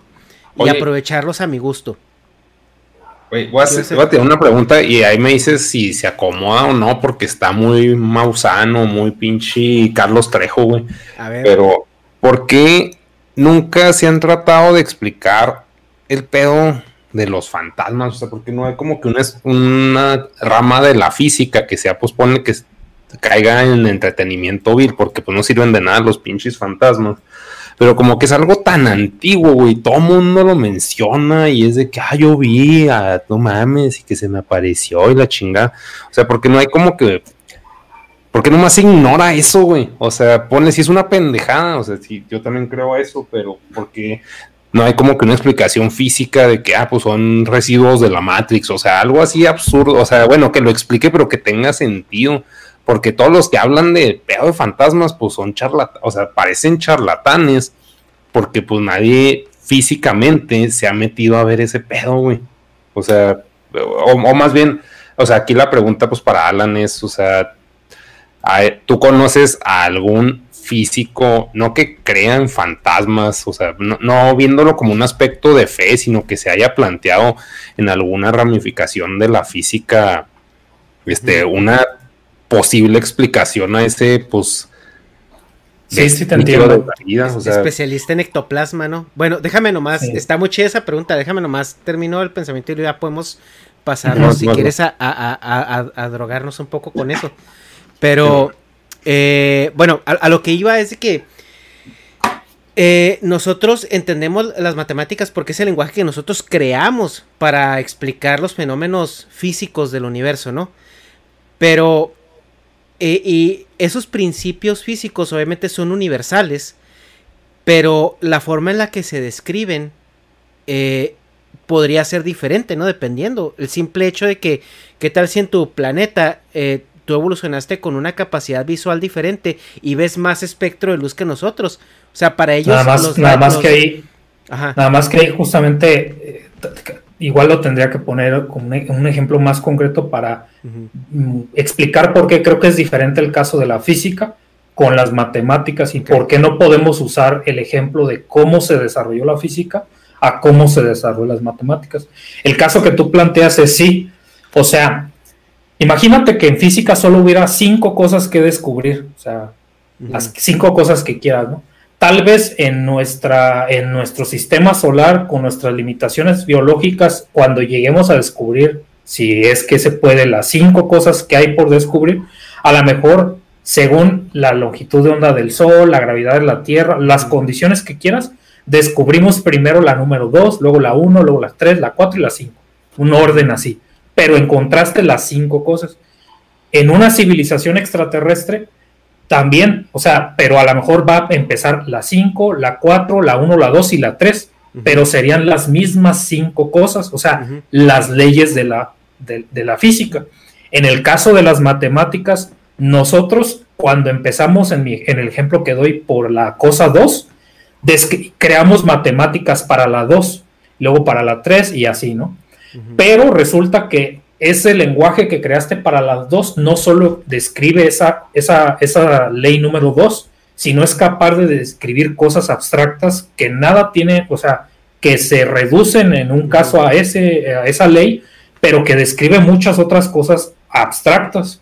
Y lo mismo para cada ley. Entonces, si te vas a esta otra civilización, en el momento en que agarren creando diferentes matemáticas en diferente orden, según su biología, podrían llegar a, digamos, a, abstraer otro tipo de leyes matemáticas que en el caso específico de las leyes de la física coincidirán sus matemáticas con las nuestras, pero no podemos dar por sentado, eso sería asumir eh, que las matemáticas se descubren. Si esta civilización llegara a encontrar las matemáticas, que fueran equivalentes a la nuestra, que sería como decir, a ver, nosotros hablamos español y otras personas hablan japonés, sería asumir que todo lo que es descriptible se puede decir en español y todo lo que es descriptible se puede decir en japonés. Y incluso en, en lingüística sabemos que no es así. O sea, puedes hacer una traducción de decir, a ver, lo que en español significa efímero, que, hasta donde yo sé en japonés no existe esa palabra, pues puedes usar cinco palabras para explicar ese concepto, ¿no? Y no sé qué concepto en japonés seguramente no se traduce o, o sea, directamente hacia acá y haremos lo posible por usar nuestro idioma, pero a lo mejor nunca coincida directamente con el concepto, porque en este caso es una evolución cultural. Sí, justo. En el caso de una evolución biológica, nosotros no podemos presuponer de qué potencia abstracta podría tener una civilización diferente a la nuestra. Sí, y, a lo que iba, pero a, lo que iba precisamente es eso, o sea, eh, eh, en, cuanto también a, cultural y, todo, eh, no desconozco un poco la historia de cómo se hicieron los primeros modelos matemáticos, pero creo que ahorita la matemática que, que, se estandarizó algo así fueron los modelos, creo que árabes, ¿no? Es que han habido contribuciones de muchas civilizaciones, los griegos, los árabes, sí, sí, sí, eh, En, la cuestión es de que, em, por ejemplo, esta cuestión cultural, ¿no? Y a lo mejor este, este idioma tan similar de matemáticas que, es, que se puede se puede encontrar en muchos lugares de cómo se razonaban las matemáticas, que al final de cuentas terminaron estandarizándose en los modelos que tenemos ahorita, es porque eh, nuestra percepción del, del, del mundo eh, es, la misma. O sea, somos una misma especie. y, lo que yo ponía en, ejemplo o en contraparte de, que, de otra especie que, tiene otras características, nada más para como contraponer el hecho de que si las inventamos o las descubrimos, eh, yo siento que más bien los fenómenos físicos los descubrimos, pero ahora cómo los interpretamos o cómo los modelamos, pues es pedo de cada quien, porque es como el idioma, o sea, si yo eh, si yo, eh, eh, un ejemplo de lo que tú decías del cultural, los hebreos cuando escribieron la Biblia, que la Biblia está escrita en diferentes idiomas, pero la parte hebrea fue escrita con un lenguaje que no sabemos nosotros traducirlo porque el lenguaje hebreo está muy nutrido de esta cultura religiosa, ¿no? Entonces hay palabras muy específicas que tienen significados muy complejos. Entonces tú no puedes traducir literalmente lo que está diciendo en, en, la Biblia, en esas partes, a todos los idiomas, porque esas palabras tienen un significado extremadamente específico, ¿no? En, en ese idioma. Entonces, partiendo de esa premisa, lo que yo te decía, si una, si otra civilización puede ver menos colores o más colores que nosotros, pues ellos no se van a mortificar por construir un aparato que les haga ver rayos X, ¿no? Cuando los rayos X los pueden ver pues a, con su simple aparato orgánico incluido, ¿no? Entonces ellos ya empiezan un poquito más adelante. Ellos ya tienen a lo mejor una percepción diferente. Entonces ya su misma instrumentación para percibir y, interactuar con su medio ambiente les está dando un entendimiento diferente que culturalmente puede generar que el idioma que ellos inventen para entender lo que para ellos es abstracto sea muy diferente a lo, a lo, de nosotros, aunque al final de cuentas los fenómenos que se vayan a explicar son los mismos porque vivimos en el mismo universo. Sí, bueno, yo nada más antes de pasar a lo que comentó Negas, pues ah, perdón. Ah, doctorado, en, doctorado en ectoplasma, ¿no? Sí, ahorita vamos a, explicar. Sí, cerramos esto y lo vamos al doctorado en ectoplasma. Sí, lo, que quería agregar era a lo mejor un ejemplo en la ficción, pero justamente hablando de, extraterrestres, justamente eso plantean en la película de Arrival, en donde, no sé si la vieron, ¿no? Que básicamente esta civilización por sus características, de hecho no lo explican pues, pero por sus características de cómo interpretan el tiempo eh, según su historia evolutiva. para, o sea, a nosotros nos hace sentido hablar de hoy, ayer y pasado, pero para esa civilización el tiempo no, no es algo que va transcurriendo, sino que existe simultáneamente. Eh, o sea, ni siquiera habría la noción de simultaneidad, ¿no? De hecho, toda la película gira en eso, que, lo que llega y le dice, mira, lo que venimos a compartirte, o sea, así es como se interpreta, ¿no? No te venimos a traer tecnología, te venimos a traer algo más poderoso. Te tenemos como regalo nuestro lenguaje, porque en cuanto comprendas nuestro lenguaje, entenderás el tiempo, por lo menos como ellos lo entendían, ¿no? No como se tenga que entender. Entonces, si no la, la quien no la haya visto, vea esa película, está bien eh, genial desde esa perspectiva. Eh, y, es en ese sentido, ¿no? Donde justamente si tú no tienes esas necesidades o si sí las tienes, influirán pues en tu idioma, pero también en las matemáticas que desarrollas, pero como la física se descubre, pues no va a influir, o sea, influirá el orden o en qué tanto te preocupa una ley que otra, o, o sea, a una, una, civilización que ya creció cerca de un agujero negro, pues eso le sorprenderá poco, ¿no? No va a andar preguntándose, ¿y eso qué es, no? Si todo, así como nosotros, la, bueno, nosotros no como físicos, porque sí nos interesa, pero una gente en promedio llueve y dice, pues agua, o sea, no le ve nada extraordinario, ¿no? No se pone a decir, ¿cómo crees que estas moléculas tienen este ciclo y, que sucede de esta manera? Entonces, dependiendo de qué es lo que sea extraño para nosotros, vamos a empezar por ahí para desarrollarlo, ¿no? Pero ya con lo que decía, ¿no? De los fantasmas. ya, ya, rápido, rápido, rápido. Entonces, una pequeña eh, eh, conclusión en una frase, ¿no? Entonces, la, la física se descubre y las matemáticas se, se desarrollan para. Yo, no me atrevo a decir, yo no me atrevo no, a decir. Esa es mi conclusión, esa es mi, ah, mi, mi, mi, conclusión. La, la mía es que, la mía es que como no puedo asegurar ni que se y descubren ni que se inventan, puedo afirmar que las matemáticas. Es que las, las matemáticas se. Ay, ya, me dices tibio, ¿no? No estoy tomando postura. No, el, rigor periodístico es. No asumo ni, ni ah, afirmo. sí, sí, sí. Yo estoy las matemáticas se crean. Es, de eso sí estamos seguros, ¿no? O sea, no, no, te vas a encontrar las matemáticas por ahí, ¿no? A pesar de que pudieran ser un descubrimiento o una invención, se tienen que crear, ¿no? Y la física, pues sí, eh, históricamente hubo gente que hasta patentó las ondas electromagnéticas, ¿eh? Y luego le tuvieron que quitar la patente porque dijo, oye, no inventaste nada. Como la que patentó el sol, ¿no? En España. Le quería cobrar a todos. sí. ok. Bueno, hablando de gente que piensa cosas extrañas.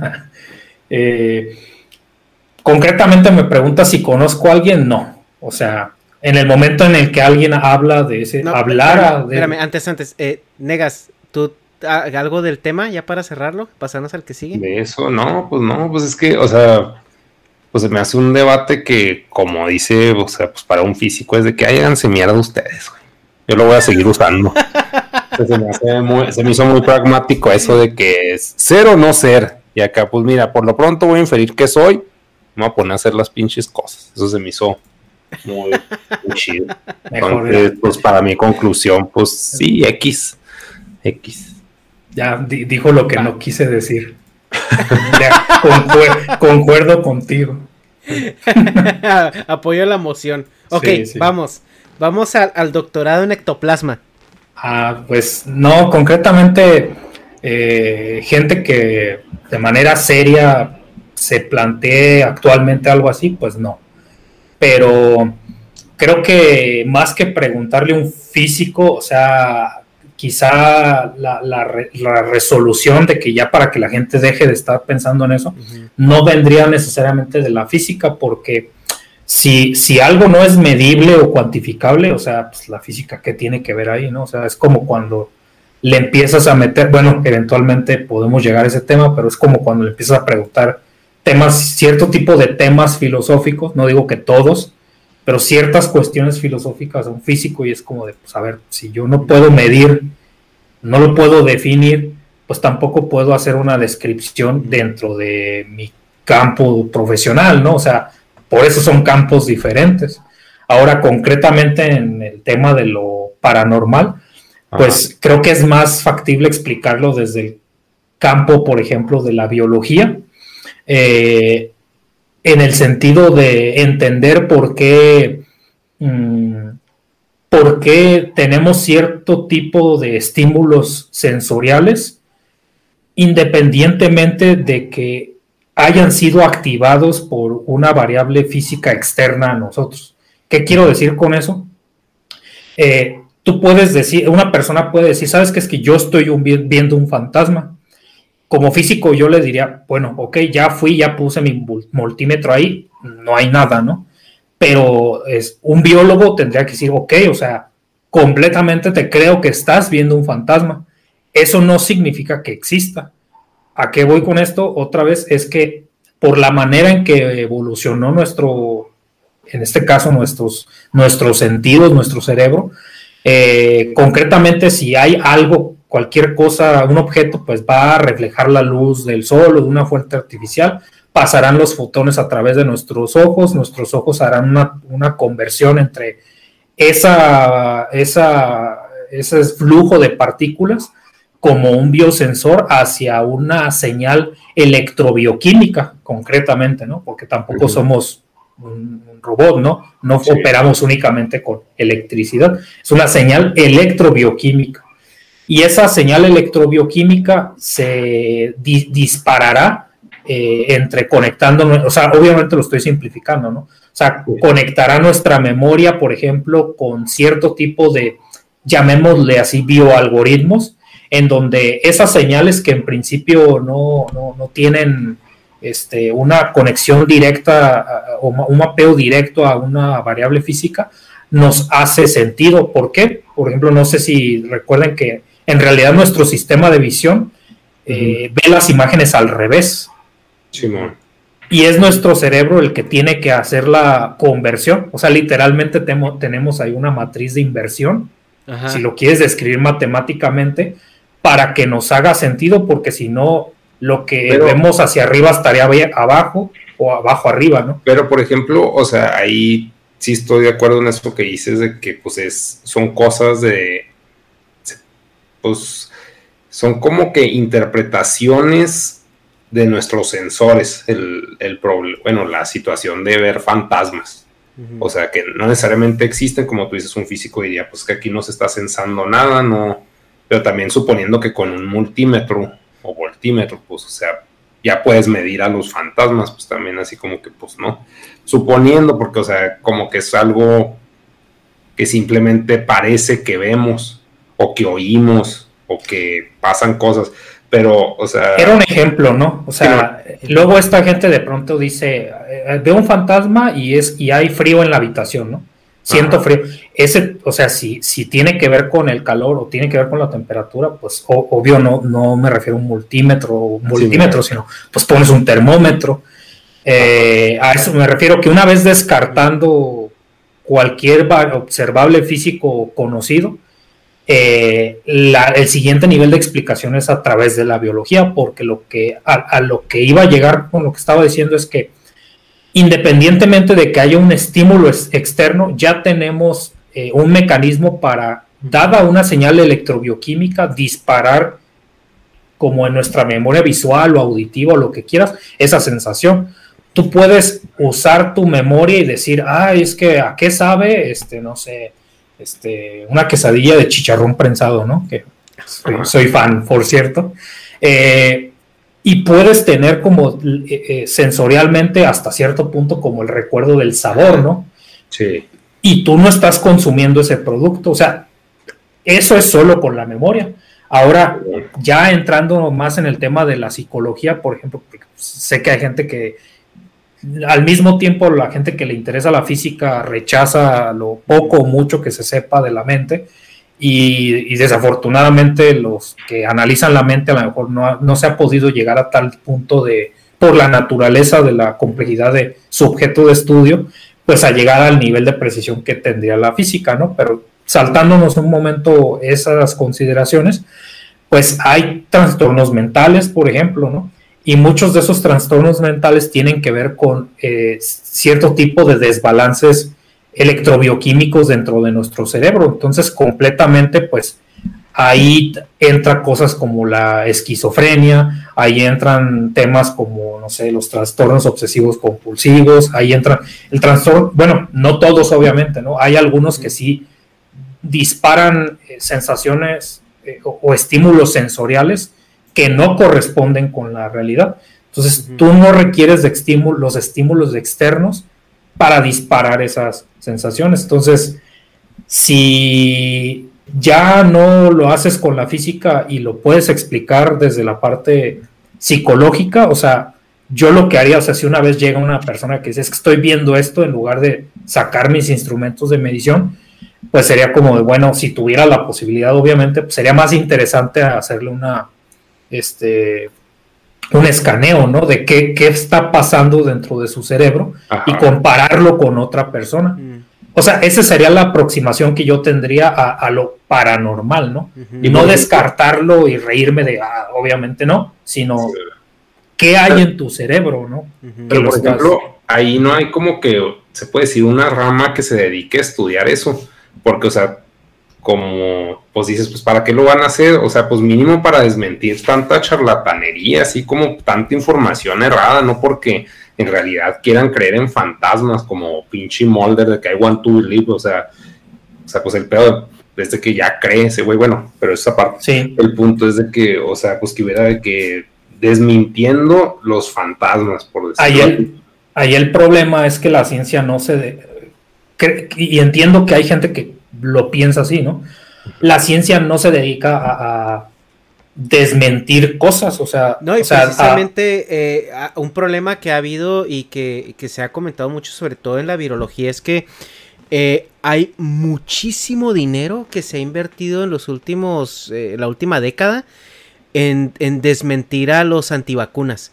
O sea, y ha habido tanto esfuerzo y tanto dinero que, dicen la gente que se dedica a todo este, es que, es, cierto, ¿para qué me lo gasto, no? Ajá, o sea, que dicen, es que, es que en vez de, avanzar, o sea, era algo que ya estaba hecho, o sea, es como, por, eh, eh, ya, ya estaba escrito, ya estaba, o sea, ya era un como eh, conocimiento cultural, ¿no? Que las vacunas funcionan.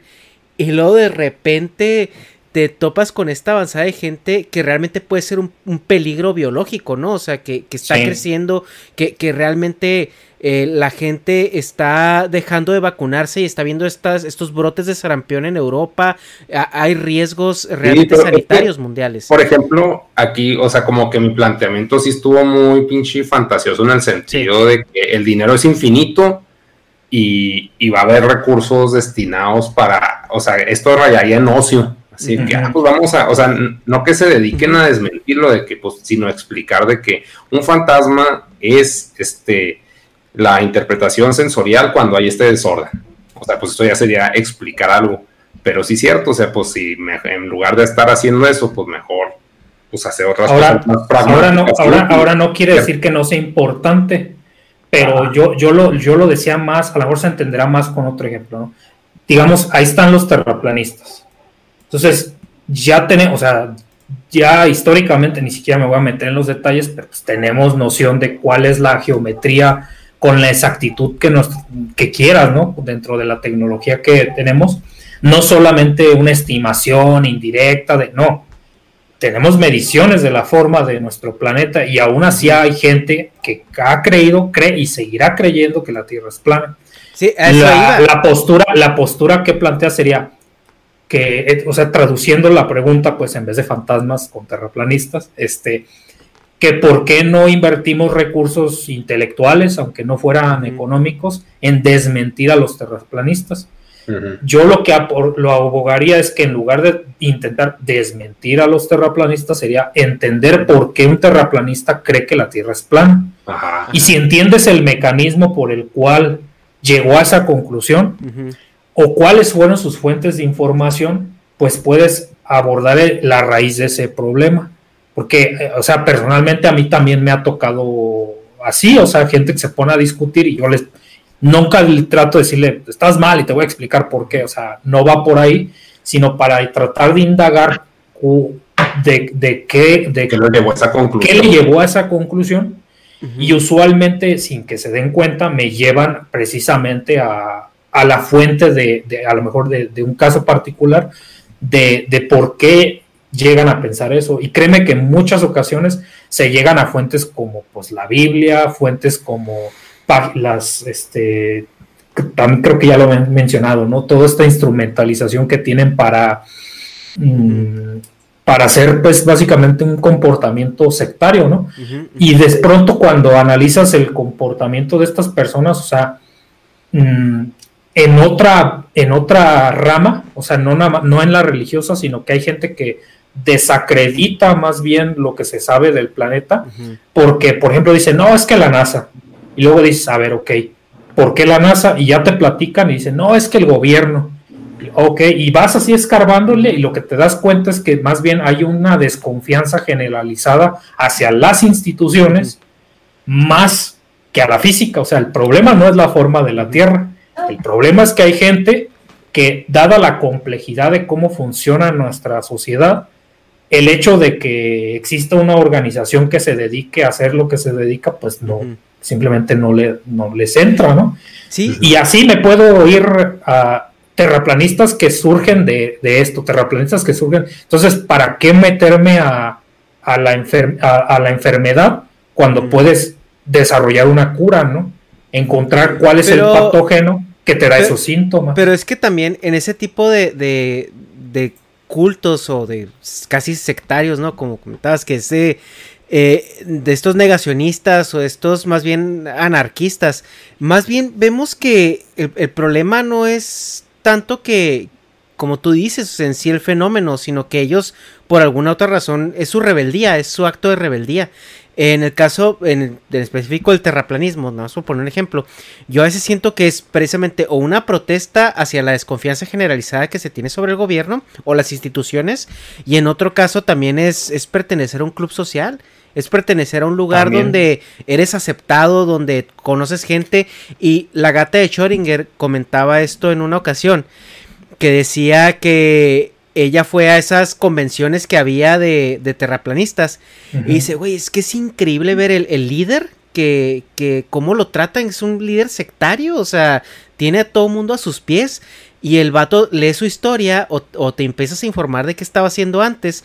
Y el tipo era un güey que vivía en casa de sus padres y, se la mantenía en el internet con sus blogs locos de, de, terraplanismo. Entonces, ¿qué es lo que pasa? ¿Tú crees que toda esta gente que ahorita están gozando de esa fama o de esa ese celebritismo, o sea, lo van a dejar por, por decir, no, saben que se hiciera redonda? O sea, ese güey, aunque lo lleven, aunque lo lleven la NASA a la estación espacial y vea la Tierra redonda, va a llegar diciendo que es plana. A eso es a lo que voy. Hay, no hay prueba que les vaya a satisfacer. Ajá. Entonces, en lugar de aproximarlo, en este caso desde la geología, por ejemplo, es un tema de psicología, es un tema de sociología, es un tema incluso de, economía, es un tema de gobernanza, de política, y no, no lo vas a resolver desde, desde la física, o sea, podrás usar las herramientas de la física o las matemáticas para, para describirlo, sí, pero sí, o sea, hay muchas personas que, que encuentran ahí, pues básicamente un reemplazo a su familia, o la construcción de una identidad. la, autorrealización también. La autorrealización. Y cuando tú te pones a platicar con, porque por ejemplo, este, concretamente la gente que dice, no, es que la Tierra plana, no sé, ah, ok. De repente dices, bueno, pero ¿qué te parece si hablamos de otro tema en el que, digamos, pues no estés así cerrado, ¿no? Como debemos hablar de electromagnetismo.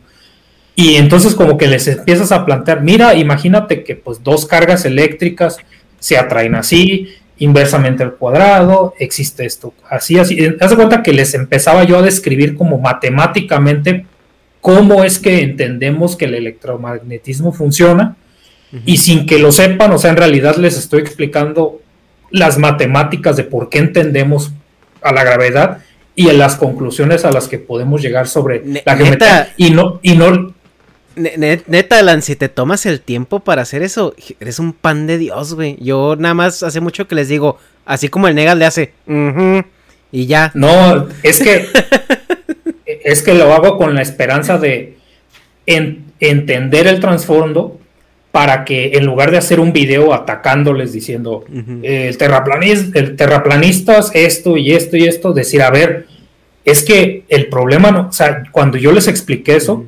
estaban de acuerdo en las conclusiones y, es como de, a ver, o sea, esta persona sabe de matemáticas, o sea, entiende lo que les estoy diciendo, no es que esté impedido intelectualmente, ¿no? Por eso, por más video, cuando tú sacas un video, y a lo mejor mis colegas divulgadores científicos no estarán del todo de acuerdo conmigo, yo respeto también su trabajo, pero por más videos que saques sobre por qué un terraplanista está mal, pues convencerás a uno, dos o así, pero se vuelve más un instrumento para la gente que tiene conocimiento sobre el tema para atacar a los que no. Es que se vuelve un rollo más como de identidad y al momento en que tú rompes esa parte. Eh, y, mira, y, yo creo que para, cerrar un poquito el tema y, pasar al siguiente. Eh, eh, aquí la cuestión como lo que decía Negas de que por qué no hay gente que estudia los fantasmas o le meten dinero, pues es porque como tú dices, hay cosas más importantes a las que se le tiene que meter dinero, recurso y, e intelecto, ¿no? Pero, por ejemplo, en, en, el caso de que si crees que la Tierra es plana, que si crees que los fantasmas, eso no representa un daño latente o un riesgo latente hacia, hacia un sector de población o una sociedad. En cambio, los, los antivacunas, ellos sí representan un ah, problema. pero, y es donde se va el dinero. Pero justamente no me permito ignorarlos por, porque normalmente gente que termina creyendo este tipo de cosas termina creyendo otro tipo de, mitos, porque justamente la, eh, una de estas ramas, pues la, los de la segunda que expliqué de los terraplanistas, que es que identifiqué que es más bien una desconfianza hacia las instituciones, hay también gente que son antivacunas no porque desconfíen de de la medicina directamente, ¿no? Sino que desconfían de las instituciones de la salud. O sea, la OMS se volvió la NASA de los... De los ¿Sabes?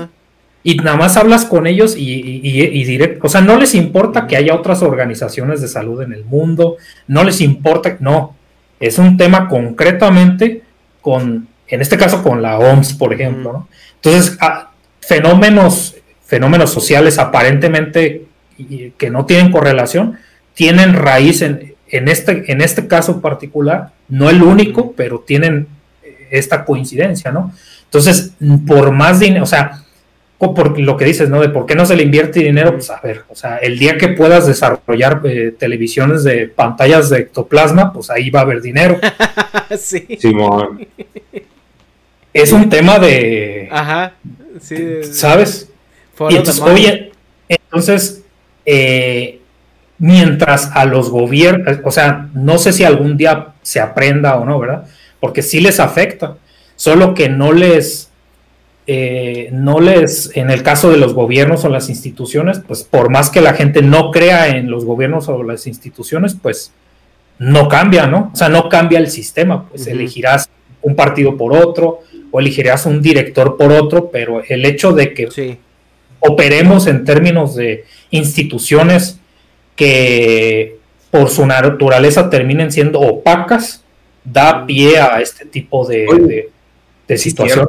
Ahora, perdón, hablando del dinero, ¿qué país o, institución es la que más mete dinero en desarrollo. Bueno, pues supongo que va a ser la farmacéutica, pero, o sea, en, cosas así relacionadas con la física. Bueno, concretamente en la física mm, no, no lo podría mencionar, ¿eh? porque tengo más bien como un dato, no necesariamente el actual, de, sobre la inversión en ciencia, ¿no?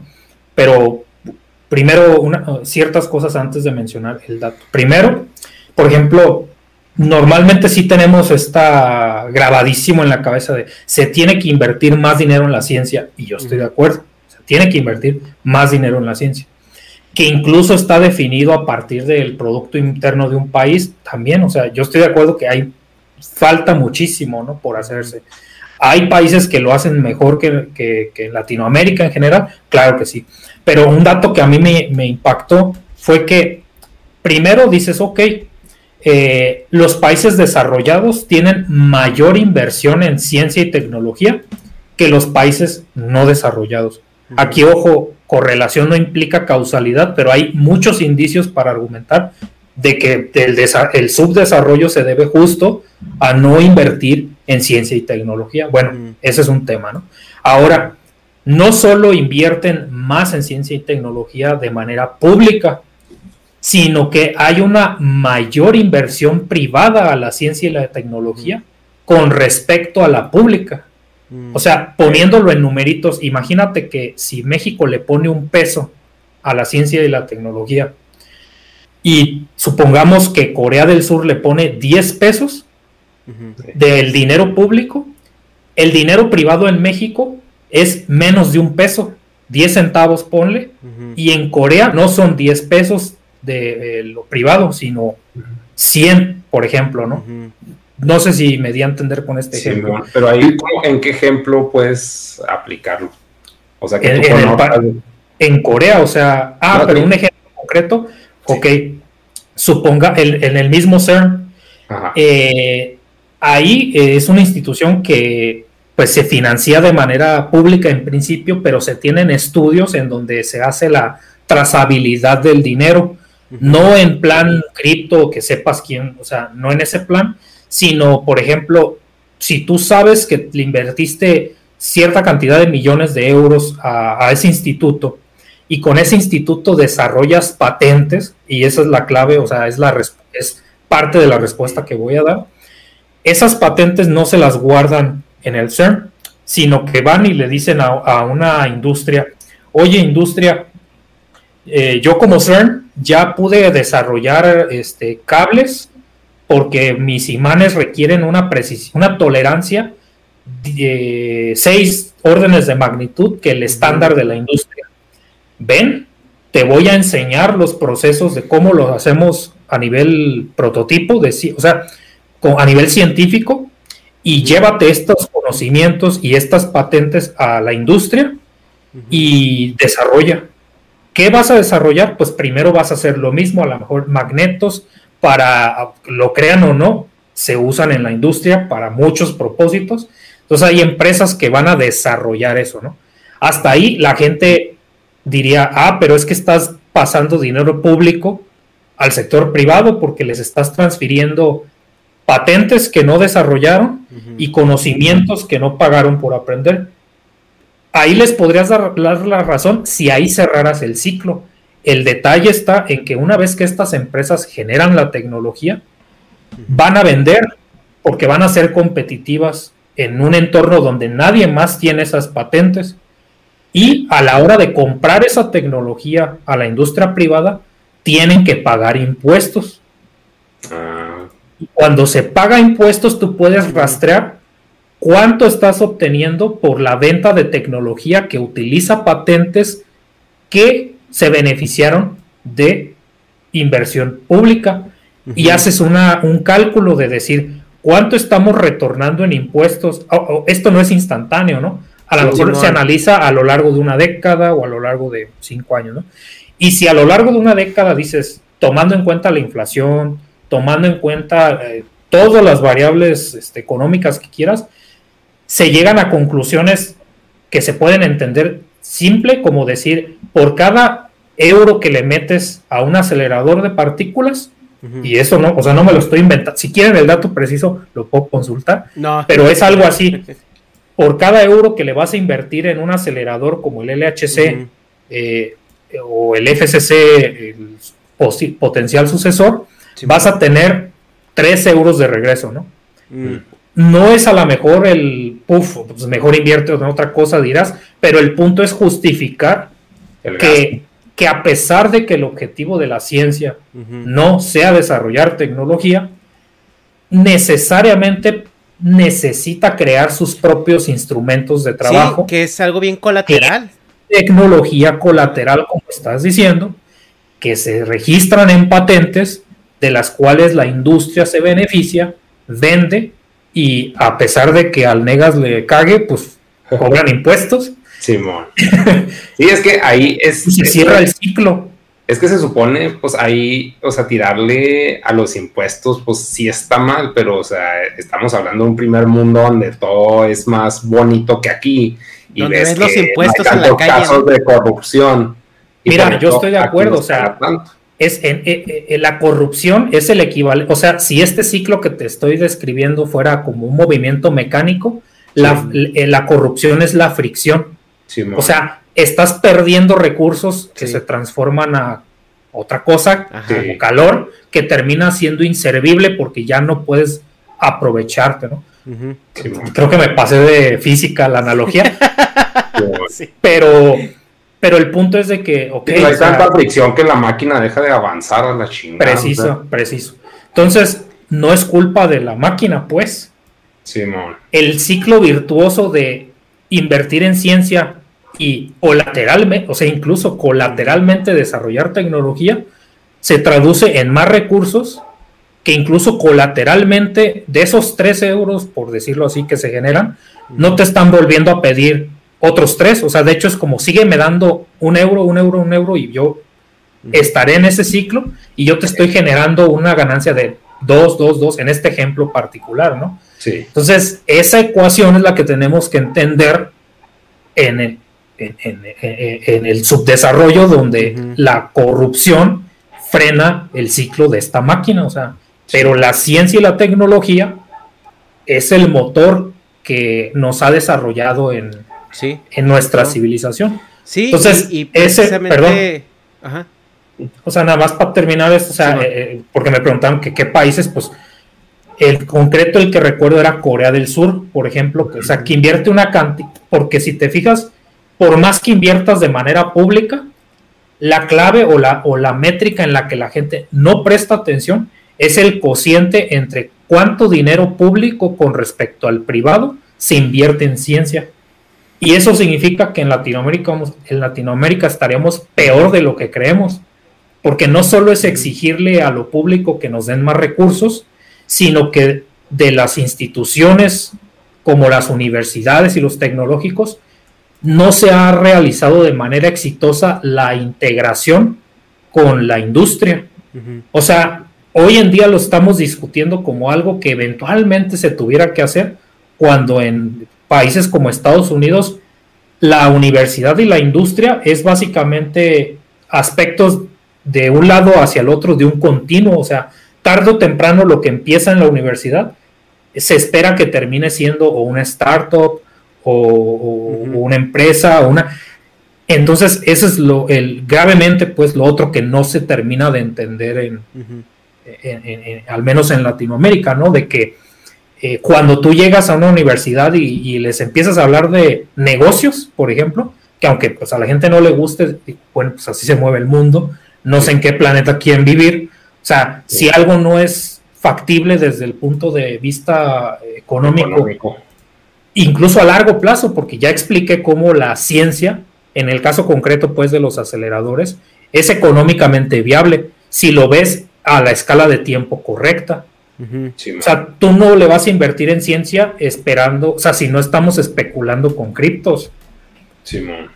Sí, bueno, de hecho, la, creo que es la única institución que conozco y eso porque estuve ahí y no le estoy echando porras porque me caga, porque me, me causó daño cerebral permanente. Pero pues el TEC de Monterrey siempre está mamando con eso de que no, es que aquí siempre el startup y el startup, o sea, desde que yo estaba en la escuela, si era de que mamaban mucho y yo decía, ay, ¿cómo maman, güey? O sea, como que se paraban mucho el cuello, pero pues viéndolo, pues como tú lo estás planteando, pues o sea, sí tiene un chingo de sentido. Nomás que pues se me hace irreal porque pues, como nadie lo hace y no sé si en realidad hayan logrado, a huevo que han logrado algo, pero pues si es el, es el modelo que tú estás planteando.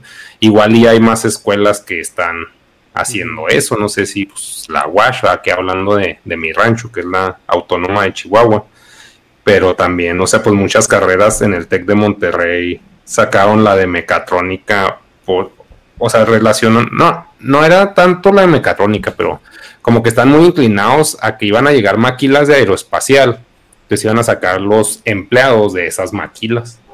Entonces se crearon, o sea, se adaptaron las carreras y, los programas técnicos para los em, pues para que fueran los futuros empleados en esas maquilas. Y pues ahí como que pues dices pues ahí vas directo a la esclavitud. Sí en ese sentido eh, eh, sí hay cosas que criticarle a ese sistema pero hasta cierto punto eh, digo teniendo oportunidad de, de, hablar con personas que concretamente su trabajo es determinar qué carreras se abren en dónde eh, o sea, por dar un ejemplo absurdo, eh, de, por ejemplo, yo que mi familia es de, Tierra Caliente, Michoacán, ¿no? O sea, no voy a poner ahí ingeniería en, no sé, montañas de hielo, ¿no? Es como, de alguna manera, eh, no digo que todo no tenga que, que estar forzosamente ser así, pero una proporción importante de qué carreras se definen en una cierta región pues tiene que venir en concordancia con qué sucede en esa región. O sea, si está en una región agrícola, tiene más sentido tener algo como ingeniería en industrias alimentarias o agronomía que en aeroespacial, ¿no? Ahora, a lo mejor podríamos entrar en el debate si eso no implica como tener como una, este, como una profecía autocumplida en el que digas, no vas a salir de aquí, ¿no? En ese sentido, pues habrá otras carreras que tengan un alcance no local, como precisamente las que están relacionadas a Internet. Entonces, una startup puede surgir en cualquier lugar gracias a, de hecho, a tecnologías colaterales que se desarrollaron en el CERN, eh, circunstancialmente en, cierta medida. Y es un tema de proporciones, no de una cosa o la otra, ¿no? Y lo que mencionas del TEC de Monterrey, pues tampoco, o sea, no, eh, me ha tocado dar conferencias en el TEC de Monterrey, he estado vinculado con gente que está en esa institución, no he eh, sido estudiante en ningún momento de, y tampoco es echarle porras así nada más, pero me preocupa el hecho de que dentro del país, o sea, vemos al TEC de Monterrey, otra vez no es ni de meritarlo ni nada, ¿no? Pero lo vemos como que, pues, wow, pues es como que lo máximo, cuando si tienes oportunidad, o sea, me ha tocado a mí, ¿no? Pero a la gente que le toque oportunidad visitar otras instituciones en el mundo, o sea, literalmente en el mundo, tú ves que ese es el estándar, o sea, es como lo mínimo lo que tendrías que aplicar. Y ni siquiera, o sea, cuando yo trato de hablar con las personas en Europa, en Europa, por ejemplo, ni siquiera puedo empezar a describirles cómo es hasta la misma infraestructura de una universidad típica en México. Digo, esto básicamente parecerían en ciertas ocasiones, mm, tristemente a lo mejor es eh, en, ciertos, en ciertos lugares hasta para lo que nos puede llegar a alcanzar, pero a lo mejor es otro debate ese tema, pero la infraestructura es más como la de un gallinero, un... Sí, totalmente coincido contigo. Y, y, de verdad, o sea, cuando... Eh, pues yo, yo, salí también del TEC de Monterrey. Y, y cuando eh, llegué a vivir a, a, Estados Unidos, eh, me tocó ir a, a Stanford Ah, fuimos a un juego de, de fútbol y, y después paseamos por ahí por el campus. Y no, o sea, o sea, es como que te das cuenta, te das cuenta del rancho del que vienes, por así decirlo. y, te digo, eh, en realidad, pues a lo mejor si, si toda tu vida has entendido por universidad lo que típicamente entenderíamos, y vas al TEC de Monterrey, pues te, te, hasta te te, este, te impacta, ¿no? Te dices que, dónde estoy, ¿no? Sí, y precisamente eh, la, una, una, de las dosis de la vacuna que nos pusimos nosotros con el COVID fue en la universidad de, aquí de San Diego. La pura estructura de estacionamiento es ya es de ahí. Ahora, ahí es, es entrar en un debate eh, justamente del modelo, porque no va, eh, el TEC de Monterrey es privado, ¿no? Y las universidades en Estados Unidos y la educación en general, pues a grandes rasgos también lo es, ¿no? Y ahí es más bien definir, pues, cuál es el objetivo o a qué queremos, a qué población queremos llegar, porque eh, hay gente cuya postura es, no, la educación superior es este, para quien la pueda pagar, ¿no? Hay gente que dirá, la educación superior es para quien se la merezca. Y hay gente que dirá, no, la educación superior o la educación en general debería ser para todos. Y a lo mejor se me escapan otras posturas y habrá unas que son combinaciones lineales de las anteriores. Sí. Pero elegir una y sostenerla en diferentes generaciones va a dar resultados diferentes. Entonces en Estados Unidos, quien en lugar, o sea, estaríamos cayendo en un sesgo del superviviente, ¿no? En lugar de fijarnos en quién sí puede acceder a la universidad, tendríamos que fijarnos en quién no está pudiendo o bajo qué condiciones lo está haciendo, ¿no? En México igual, en el resto de, Latinoamérica. Entonces, eh, ahí se conecta circunstancialmente y también habrá gente que solo le interesa la educación y no quiere escuchar las demás áreas, solo le interesa la ciencia y no quiere escuchar las demás áreas, pero aquí tienes que entrar al mundo de la economía, o sea, les guste o no.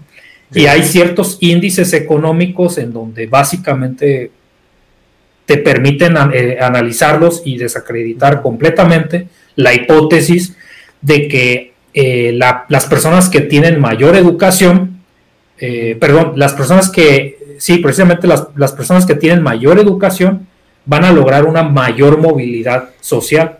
Se van a mantener o van a tener mayor movilidad social. Cuando otra vez, repito, o sea, correlación no implica causalidad y quizá no se ve normalmente al revés, sino de que personas que tienen mayor probabilidad de tener movilidad social independientemente a su acceso a la educación, si llegan a tener educación superior, pueden aprovecharlo todavía más, ¿no? Esa sería otra posibilidad. Y concretamente, si no quieren extenderse pues en este tema, nada más mencionaría que a esto es lo que se le llama como el educacionismo, o sea, para quien le resuelve un tema nuevo, nuevo lo puede estudiar.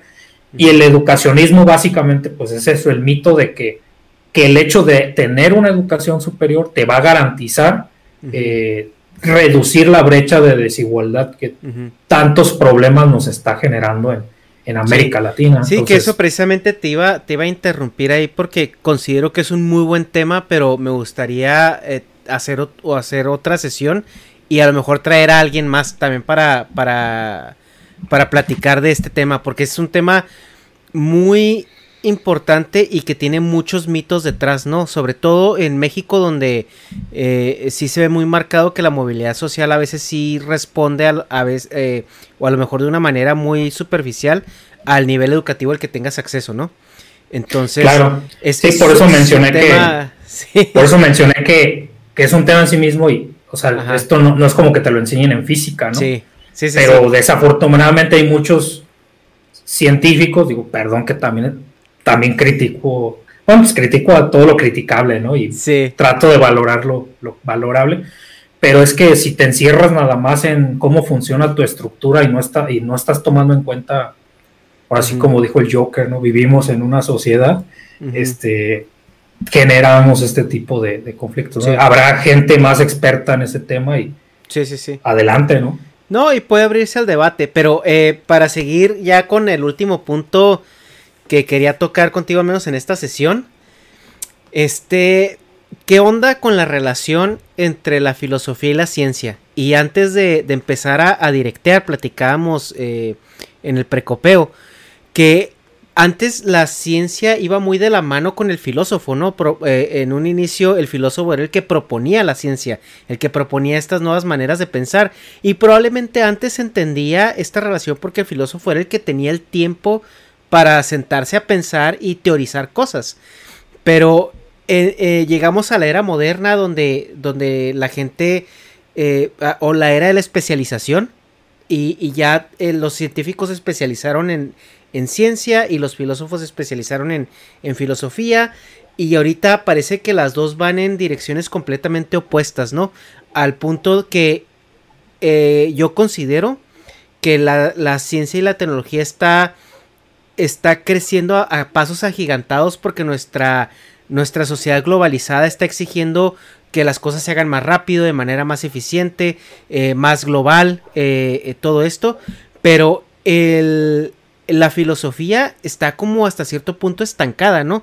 Todavía, y lo comentábamos con, otras personas, todavía estamos discutiendo a Marx, todavía estamos discutiendo a estos eh, pensadores de hace 100 eh, años, que bueno, que ya tienen muertos más de 100 años, cuando la, ciencia cada día hay algo nuevo, cada día hay, hay, hay, un descubrimiento nuevo, un avance nuevo, una meta nueva, ¿no? Entonces, ¿qué está pasando ahí y por qué la filosofía debe de, debe de ir, si no a la par, tiene que ir muy compaginada con, la, con la ciencia. Bueno, eh, sí, eh, está bastante interesante esa, ese tema, ¿no? Eh, concuerdan de que originalmente, de hecho, pues en algún momento no existían cosas como físicos, químicos, ingenieros, sea, cada una de estas profesiones, si analizas su historia, se definieron en, pues, en algún momento, ¿no? Newton mismo, si tú viajaras al pasado y le preguntaras a qué se dedica, no te va a decir soy físico. O sea, en ese momento eran los filósofos naturales. De hecho, pues su, su grande obra, ya me, pones de pechito el comercial siempre, ¿no? Así de, o sea, el, aquí está, ¿no? El principio matemática, o sea, principios filosóficos, principios matemáticos de la filosofía natural, ¿no? Sí. Era un filósofo natural que hoy en día le llamaríamos más bien un físico matemático, pero hacía otras cosas porque también se metían temas de alquimia y ciertas cosas eran química y ciertas cosas eran sí, cierto punto religión, ¿no? Porque va todo y ciertas cosas religión, o sea, era una amalgama de que, era, era un hijo de perra, ¿verdad? Pero que ya después Newton es para otro tema, pero créanme, era un hijo de perra. Bueno, no me, no me atrevería a afirmar eso porque no sé qué tan bien envejezca este el, contenido de información, porque como paréntesis, estaba leyendo un estudio que, trataba de analizar si determinadas personas históricas que destacaban pues científicos, este, artistas o así, tenía, caían dentro del espectro autista, concretamente Asperger. Entonces, si yo le dijera a Newton, ah, es que Newton era así, a lo mejor me tachen de te, te cancelan, ¿no? Aspergerfóbico en 10 no, años. Eh, bueno, es que hay, documentación donde el vato era, era bastante, eh, o sea, pues muy, muy antisocial, pero sí era, era mezquino y era, sí, sí, en palabras coloquiales mexicanas, era culero, güey. yo, estoy de acuerdo, yo estoy de acuerdo contigo. Pero es que en, su último trabajo que tuvo en la Casa de la Moneda, eh, muchas veces se dedicaba específicamente a chingar gente. Sí, sí. Era el hacienda, pero era el hacienda, pero con conocimiento. Claro. No, en ese tiempo sí fue, introdujeron el, desarrollo, el avance de, no recuerdo cómo se llama, pero los bordecitos de las monedas para evitar que de una sacaran dos, ¿no? O, robaran. Pero eso es otro tema interesante de Bueno, concretamente a lo que iba es de que sí, eh, en la historia ha habido una relación completamente íntima, a tal punto que era indiferenciable el astrónomo del astrólogo, el, el, eh, los mismos biólogos, pues en su momento pues, eran, se autodenominaban, digamos, naturalistas, quizá botánicos, habría que rastrear eh, el concepto, ¿no? Entonces, en algún momento, este, pues concretamente con, aunque no sea como una, ahí, un salto en el tiempo, sino un, proceso que llevó cierto tiempo, pero podríamos rastrear eh, al desarrollo moderno o la ciencia moderna de, con su método científico, por ejemplo, cuando eh, en las primeras publicaciones en revistas científicas, ¿no? Este, hay un, el primer eh, journal, concretamente de la historia, se llama así como Philosophical Transactions, y precisamente ahí se hablaba de, de, de astronomía, de, o sea, no, todavía era esa noción del filósofo natural, ¿no? Entonces, en el momento en que ya tienes un sistema de introduces el mecanismo de revisión por pares, eh, publicas tus resultados en los papers, o sea, ya, ya se ve esa estructura que, heredamos todavía al día de hoy, ¿no? Aunque ya esté digitalizada, es básicamente en lo, cómo funciona eh, la ciencia. Entonces, se fue separando ya concretamente donde ya puedes definir bien qué es un físico, qué es un químico, qué es un biólogo y también qué es un filósofo. Y, por ejemplo, justamente reflexionaba, eh, regresando un poquito circunstancialmente al tema de matemáticas y de física, hay ciertos físicos que también les voy a criticar, que siguiendo el paso únicamente de las matemáticas pierden el hilo de que lo que están postulando son hipótesis científicas y construyen tanto sobre estas hipótesis científicas que todavía la experimentación no puede llegar a ese nivel como para afirmar o, desacreditarlas, como para decir, sabes que esto no funciona, ¿no?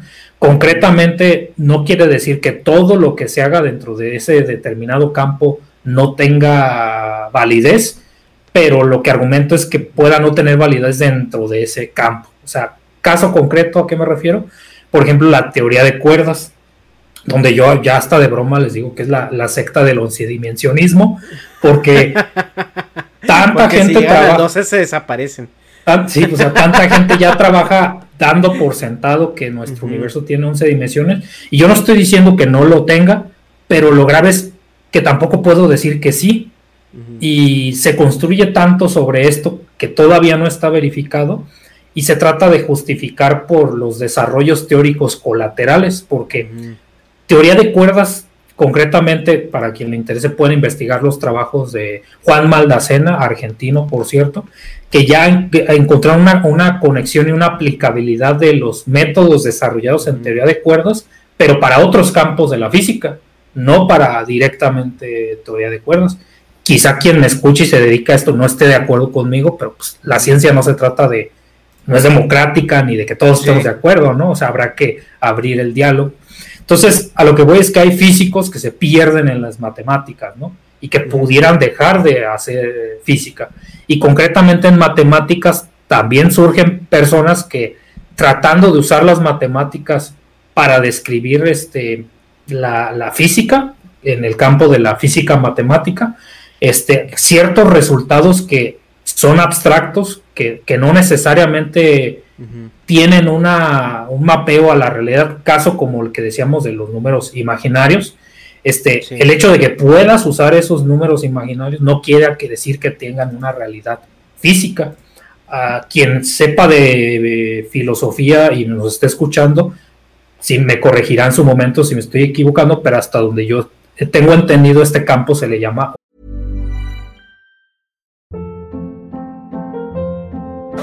Hold up. What was that? Boring. No flavor. That was as bad as those leftovers you ate all week. Kiki Palmer here, and it's time to say hello to something fresh and guilt-free. Hello Fresh. Jazz up dinner with pecan-crusted chicken or garlic butter shrimp scampi. Now that's music to my mouth. Hello Fresh. Let's get this dinner party started. Discover all the delicious possibilities at hellofresh.com.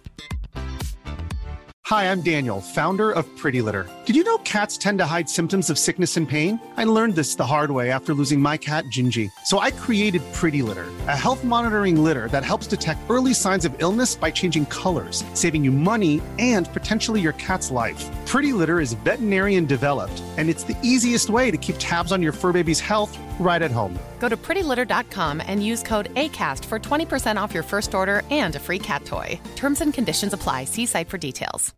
If you're looking for plump lips that last, you need to know about Juvederm lip fillers. With Juvederm Volbella XC and Juvederm Ultra XC, your lip look, whether it's subtle or bold, can last up to one full year with optimal treatment and no additional maintenance. Find a licensed specialist and see if it's right for you at juvederm.com today. That's J U V E D E R M.com. Add fullness to lips in adults over 21 with Juvederm Volbella XC or Juvederm Ultra XC. Do not use if you have severe allergies or a history of severe allergic reactions, or if you're allergic to lidocaine or the proteins used in Juvederm. Tell your doctor if you have a history of scarring or taking medicines that decrease the body's immune response or that can prolong bleeding. Common side effects include injection site redness, swelling, pain, tenderness, firmness, lumps, bumps, bruising, discoloration, or itching. As with all fillers, there's a rare risk of unintentional injection into a blood vessel, which can cause vision abnormalities, blindness, stroke, temporary scabs, or scarring. For full important safety information, visit juvederm.com. Ontología, donde básicamente los conceptos que se definen toman una realidad física, ¿no? Luego surge el debate de con Newton, otra vez hablando de Newton, si la física newtoniana se describe en términos de fuerzas y como la fuerza de la gravedad, pues mucha gente ya le da esta realidad física y llega a aseverar cosas como la, la fuerza de la gravedad existe, ¿no? Y de pronto llega Einstein y que ya habíamos platicado de cómo no es que Newton haya estado mal, sino que extendió el rango de aplicabilidad y la precisión con la que se puede describir, en este caso, la dinámica. Y en ese sentido hay gente que llega a decir, no, no, no, es que la, como ya existe Einstein, la fuerza gravitacional no existe. Ahora lo que existe es la curvatura del espacio-tiempo. Sí, y es pero- como de, Ajá, pero es que antes, por ejemplo, el, siento que el filósofo, eh, bueno, o el científico era más filósofo en el aspecto de que el ejercicio epistemológico que hacía al momento de, de- de buscar la respuesta a un problema no era, no era nomás dirigido por cuestiones pragmáticas, sino también era un poco idealista. En el caso, y si lo orientamos un poquito la pregunta a, algo de, de eh, algo más humanista, ahorita vemos tan desfasado el crecimiento tecnológico que la ciencia parece ser motivada no tanto por un ideal, sino empujada por un sistema productivo que está vorazmente pidiendo más y más cosas. Nos planteamos, no sé, la, la pregunta filosófica de eh, em, Elon Musk quiere llegar a Marte para tal fecha. Y yo creo que la pregunta filosófica es, güey, o sea, ¿por qué? O sea, eh, no hay nadie que filosóficamente le diga, es, es necesario que en este momento vayamos a Marte, que sí puede ser algo muy chido, puede ser algo muy chido, puede ser el siguiente parangón este de la humanidad. Pero lo quieres hacer por, por fama ejemplo- o lo quieres hacer por dinero o lo que- o por qué, o sea, por, por qué no no en igual de solucionar las eh, y afrontar los retos y paradigmas que es llevar a alguien a Marte, ida y vuelta o dejarlo allá, porque no a lo mejor nos enfocamos en cosas que tenemos un poquito más a la mano, que aún se necesitan avances tecnológicos y aún se necesita ciencia Oye, para pero- resolverlos. Pero pues es que ahí la respuesta pelaz es porque tengo el dinero y porque se me da la Exactamente, ¿no? güey. Pero es que O sea, no hay ese es- filosofía detrás de, güey. Es que precisamente ese es, mi- ese es mi punto. O sea, Si tu punto es que no hay eso. filosofía, mi punto, mi punto es que ahorita, ajá, ahorita toda la ciencia, antes la ciencia respondía a, a una situación entre idealista y pragmática. O Güey, sea, ¿para qué servía llegar a la luna? A- llegar a la luna sirvió nomás para decir que la teníamos más grande que los rusos, en el caso de los, de los, para eso sirvió. Ahora, porque no hemos vuelto a la luna, porque no sirvió de nada. O sea, Sí, fuimos, fuimos tres veces o cuatro veces, me parece, tres veces fuimos, ¿no? Algo así. Nos dimos Sí. cuenta que no había nada ya para que nos, que nos sirviera y nos regresamos. Ahora, lo- el- la, la tecnología colateralmente nos habilitó para tener satélites, para que tú pudieras ver la televisión por cable. O sea, eh, se, se convirtió en un vehículo que fomentaba más, pues, eh, el, eh, el- progreso, por así decirlo, del, del- consumismo, ¿no? Y, y, a, y a lo mejor en ese entonces todavía no estaba tan separado, porque aún así había muchas cosas que sirvieron para el beneficio de la humanidad como especie. Pero ahorita sí se ve muy, muy, muy marcado que la, la, tendencia de avance científico es completamente dominado por la voracidad del sistema productivo al que estamos eh, ciclados en este momento. Y para lo que dice Negas, es exactamente eso, porque tengo dinero, pero ¿tiene que ser así? Bueno, podemos entrar a ese tema.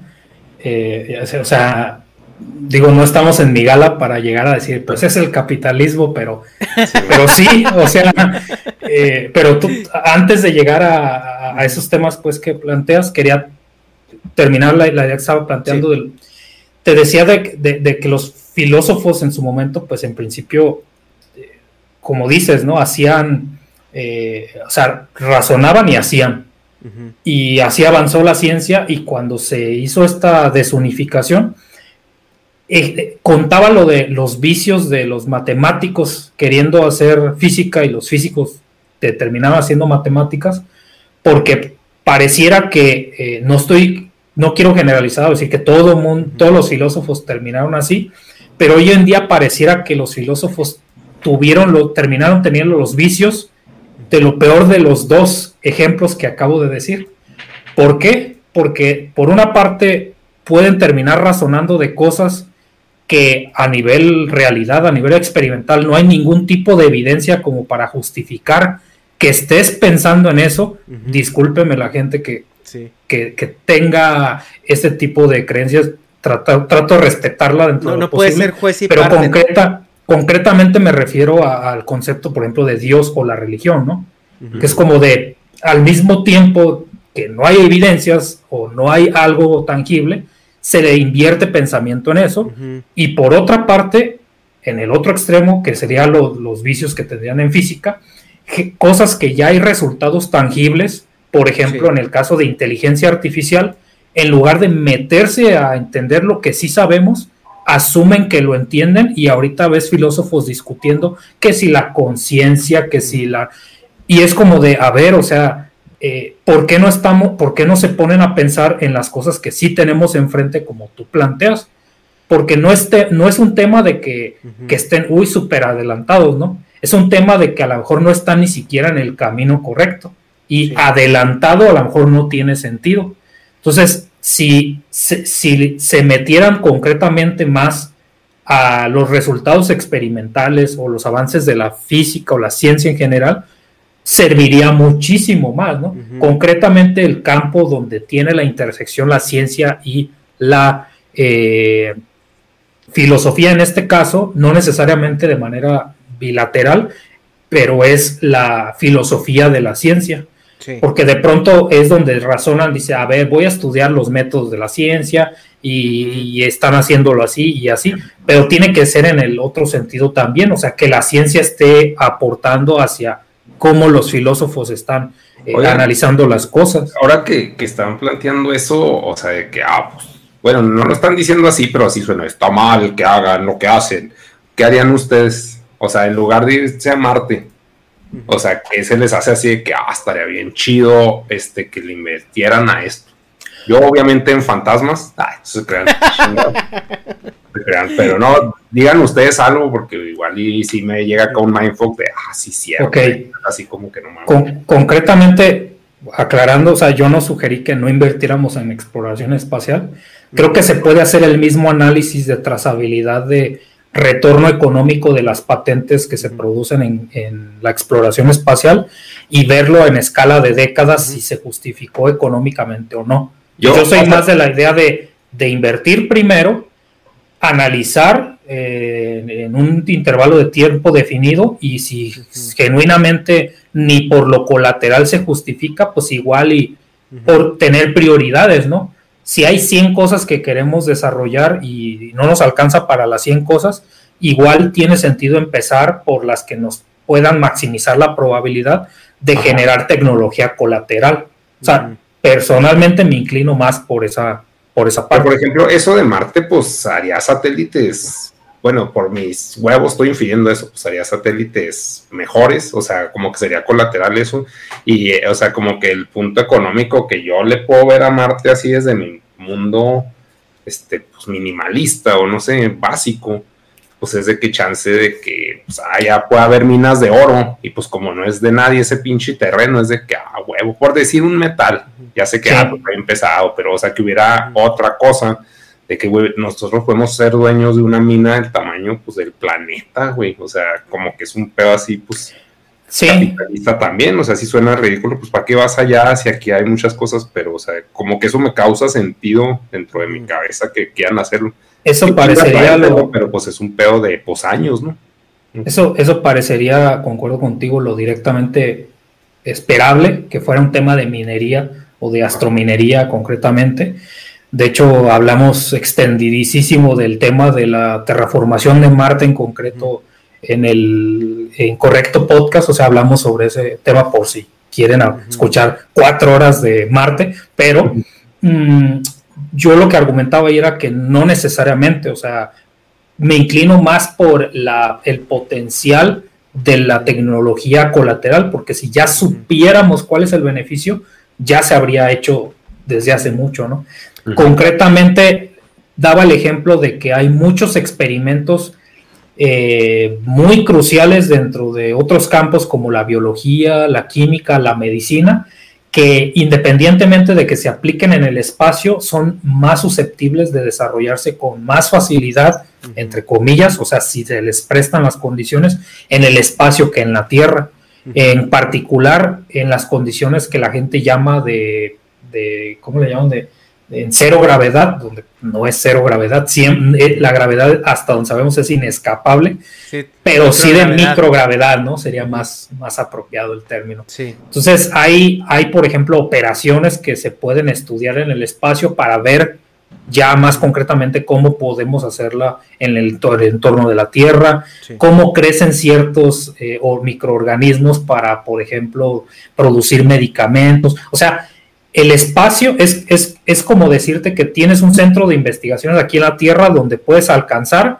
eh, ultra alto vacío, donde puedes hacer experimento en esas condiciones y alternativamente puedes decir, ok, puedo también tener un laboratorio en el espacio y hacer este tipo de investigaciones y aunque parezca eh, contraintuitivo poder justificarlo de manera económica, ¿no? Nuevamente desarrollo de patentes y tener otra vez este círculo. ese círculo sobre, sobre tu, o sea, sobre la parte verdadera de tu intervención, Negas, que mencionabas de qué concretamente, si no fuera el espacio, eh, hay un proyecto, por ejemplo, eh, que tiene que ver, de hecho, por mi formación como físico de aceleradores de partículas, son los que tendría más a la mano para justificar.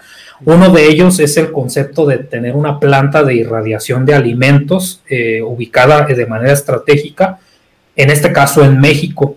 ¿Planta de irradiación? Sí, ahí voy. Ah, eh, cuando la gente escucha en una oración irradiación de alimentos, 99% de la gente cierra los oídos y dice, yo no me comería algo así. Pero para la gente que todavía no se empinan la coca, ¿no? Ajá. No, no, no, mi cuerpo es un templo. Ya me dio sed y dale. Ok, a lo mejor me fui muy, muy rápido con los conceptos, ¿no? No, no, dale. A grandes rasgos, eh, uno de los grandes desarrollos científicos y tecnológicos eh, hace ya bastantito tiempo fue la pasteurización. ¿Qué es la pasteurización? Matar los bichos de las cosas, ¿no? La leche en concreto, pero no exclusivamente. Ahora, pues no los vas a matar a escopetazos, ¿verdad? ¿Cómo los matas? Lo hierves el agua, hierves la leche. ¿Qué es el agua? ¿Qué es la leche? Básicamente es incrementar la temperatura y eso en realidad es una forma de observar o de medir que incrementaste el calor de esa sustancia y hay un, cierto nivel de energía, el calor es energía, literal, o sea, es la misma unidad, solamente se, tienes que, así como cambias de dólares a pesos, cambias de calorías a joules, por si la gente no lo tomaba en cuenta, y hay maneras de saber, ah, pues la composición química de este microorganismo, eh, pues por más vivo que esté, son células, ¿no? Y a esta temperatura voy a descomponer la estructura eh, fisiológica de este microorganismo y en pocas palabras pues, lo voy a matar, ¿no? Son muchas palabras para decir caliéntalo y te vas a poder tomar la leche sin que te enfermes, ¿no? Ahora, en el proceso de pasteurización caliente, ya le agregué un adjetivo, en ningún momento Pasteur dijo a fuercitas tiene que ser la fuente de energía calor.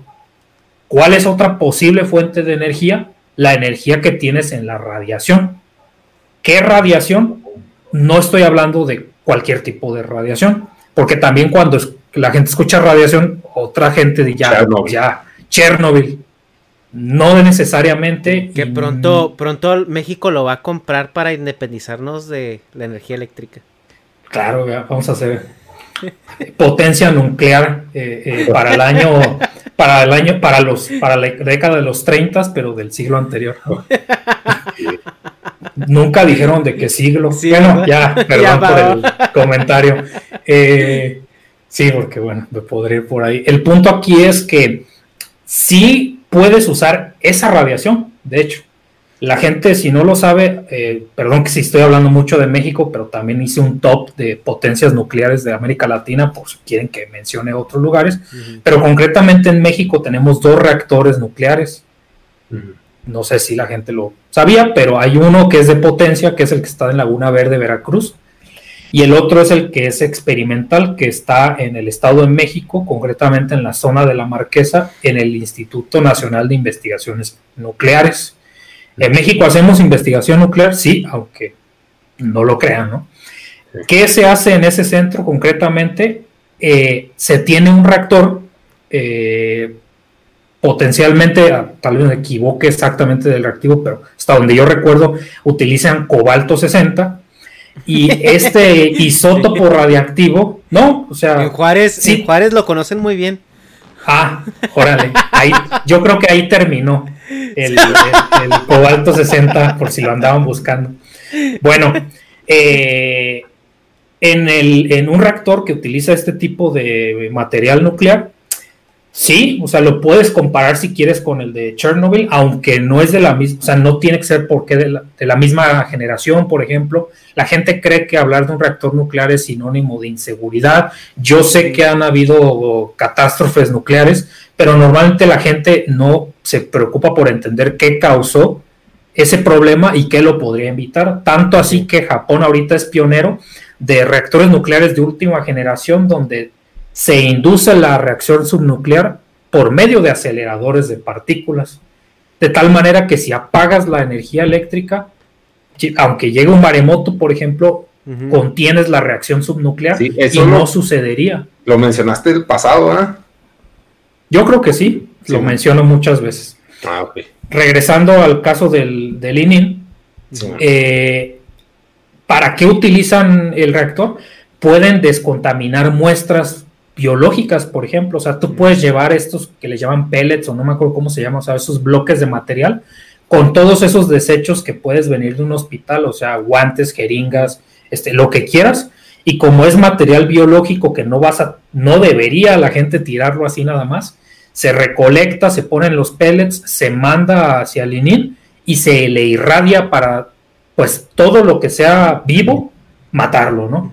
¿Y Básicamente. lo de los alimentos? Qué delicioso eso. No mames, entonces toda la basura pues sería turbo reciclable, o sea, aunque esté llena de caca, o sea, ya ahora te la vas a poder comer, güey, pues o sea, ya no te va a hacer daño nunca. Ahora, ahora, vamos por ahí. ¿Qué tiene que ver con la comida? No, no puedo afirmar que directamente en el INIL lo hagan. ¿Por qué? Porque justamente como tal vez lo hayan eh, podido eh, dudar en un momento, el problema de usar este reactor de fisión nuclear es que genera desechos radiactivos. Entonces, una manera de producir la misma radiación, pero no de naturaleza nuclear, es con un acelerador de partículas. Entonces, llegas a los mismos resultados o mejor, porque tienes una manera de controlar las variables que quieras para reemplazar este tipo de aceleradores, perdón, de reactores que no son los de frontera como los que desarrollará Japón en su momento u otras naciones.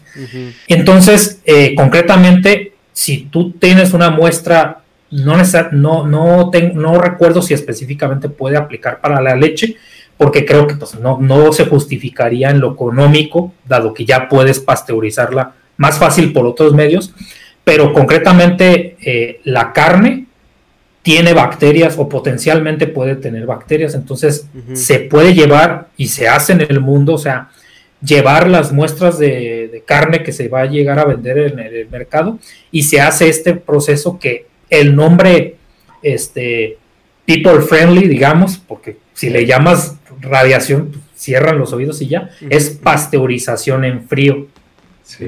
Pero es irradiar una muestra. Entonces vas a matar a los microorganismos y extiendes la vida de anaquel de la carne en concreto otro ejemplo es, por ejemplo, este, las, las cebollas, las papas, las guayabas. Por eso mencionaba que ya se tiene la, ya se han hecho ciertos estudios. Yo mismo he hablado, o sea, gente que está metida, no, bueno, de hecho no debería decir los nombres explícitamente, pero eh, bueno, Michoacán exporta fruta. O sea, no estoy haciendo una ¿cómo se dice? Una metáfora, fruta, fruta. Yo sé que exportan otras cosas, pero exportan fruta. También. También.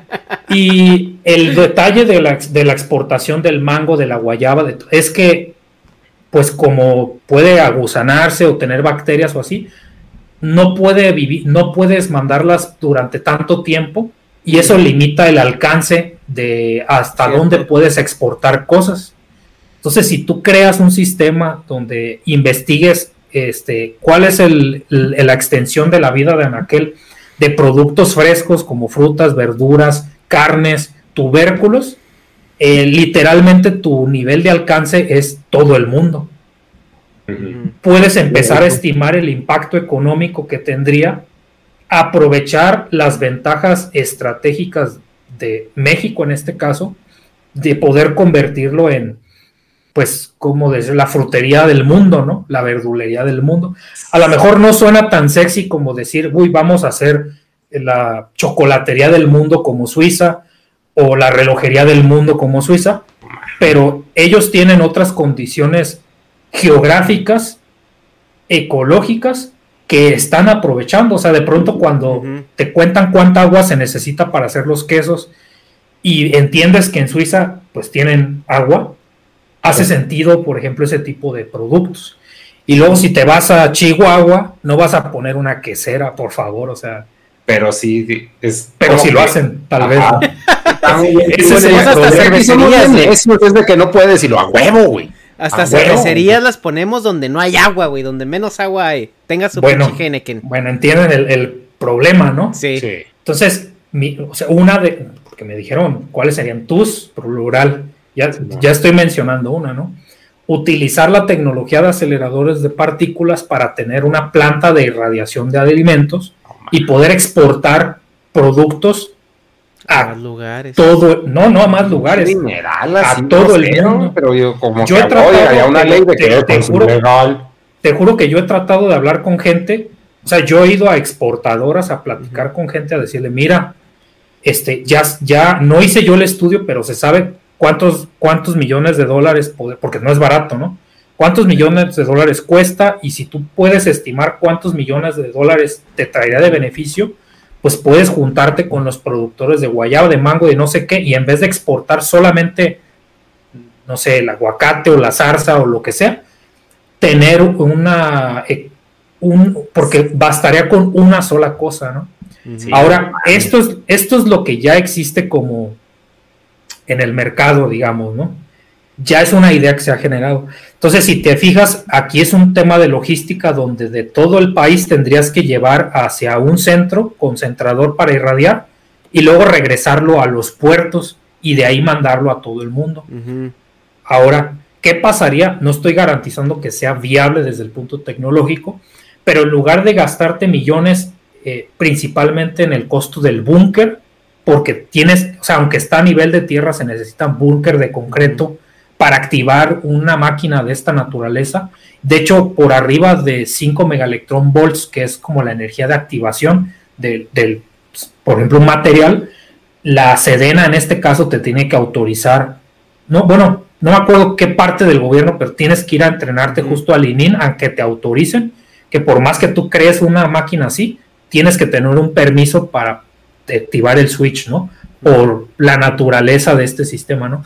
¿Qué pasaría ahora si en lugar de tener localmente un centro de un centro donde irradies la fruta, pudieras concretamente comprar una embarcación y convertirla en una planta de irradiación móvil de alimentos?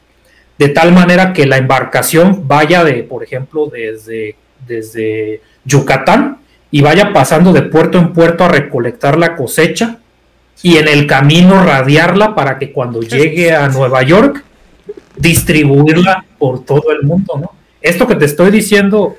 Sí, pues estás suponiendo que el país, o sea, que el mundo nunca va a tirar guerra así de que, ah, pues ahí va el barco, mátalo, explótalo a la chinga. Sí, o sea, entiendo que es. O sea, hay dificultades. Pero el, yo es lo que propondría, o sea, en lugar de aspirar a, Ah, es que el vecino de al lado está haciendo potencia mundial en, en el espacio. pues a lo mejor no corresponde con nuestra realidad actual. No quiere decir que siempre vamos a ser eh, agricultores, yo no estoy diciendo eso, pero por algo tenemos que empezar. Sí, pero bueno, es que ahí se me haría mucho más viable por el factor de, pues de tener una laptop o tener una desktop. O sea, pues mejor una pinche desktop. O sea, primero que ya sepas, no sé, por el ah. factor seguridad. O sea, yo estoy hablando algo un gradualismo. No, pero a, lo que a lo que va y, es, em, pues, se me acaba de ocurrir este punto. No sé si a lo mejor tú también ya lo traigas ahí en el radar. Es que eh, es este tipo de tecnologías, o sea, obviamente el mundo está avanzando y eventualmente tenemos que entender que somos uno solo o si no, pues nos vamos a acabar autodestruyendo, ¿no? Entonces, hay, hay dos outcomes de esto. O nos damos cuenta que somos la misma especie y nos hacemos hermanitos, o nos autodestruimos. Entonces, en el, en el, en el punto donde entendamos y agarremos la onda, este tipo de tecnologías nos van a ayudar a que a lo mejor un país en el mundo se dedique, ok, tú vas a crear la comida del mundo y luego otro país, tú vas a hacer el desarrollo aeroespacial. Sí, pues va, a ser, como, pues va a ser como una, va, a ser como lo que la, la, la, zona euro quiso desarrollar, pero en escala global. Entonces, si, si, tú tienes este, estas embarcaciones que se están moviendo y que están pasteurizando la, la, comida al momento y están tus cadenas de suministro funcionando, e, es, oye, es una, es, es un avance pero emperradísimo, o sea, en, en cuestión de de, de, de progreso humano. A mí se me hace, o sea, lo de la base en México, bueno, para empezar en, en México, porque tú, pues dices ya lo del barco, y ahí yo, eh, que no, no, espérate, espérate, primero en México. Pero eso se me hace mucho más viable que el partido Migala, güey. Así como, como que hacer un pinche Patreon, güey. Así de que no mames, o sea, quien done, güey, se le retorna el 1.15% de inversión. Bueno, bueno, si se van a si se van a Patreon eh, slash This Charming Quark y juntamos 100 millones de dólares, yo me aviento a hacer ese proyecto. no mames, o sea, sería así que no mames. Ahí, te va, güey, ahí te va. Mira, apoyamos a que el partido Migala se haga, llegue al poder y luego financie el proyecto. O las dos, bueno, puede ser en paralelo, porque eso, pues mira, si al poder ya nos hizo el otro, pues mejor que sea en paralelo. Pues les, va a les va a faltar un ministro de ciencia. Ahí está, ahí está ya, el Alan. El Alan para pues ministro paralelo, no, me, no, me han invitado, el proyecto antes de, que Miguel llegue al poder, pues, o sea, pues también está chido, ¿no? Pues sí. Sí. No tiene que ser lineal, o sea, puede ser paralelo. Y ahora algo, ajá, pues exactamente es, es, encontrar quién quiera aflojar la feria, ¿no? Para eh, eso. y en este caso, en concreto, o sea, de por qué optaría por algo así, es que un país, por ejemplo, como Japón, que no tiene el nivel de agua, o sea, a pesar de que estamos careciendo ya de agua, tenemos más agua que otros países, o sea, eso es verdad.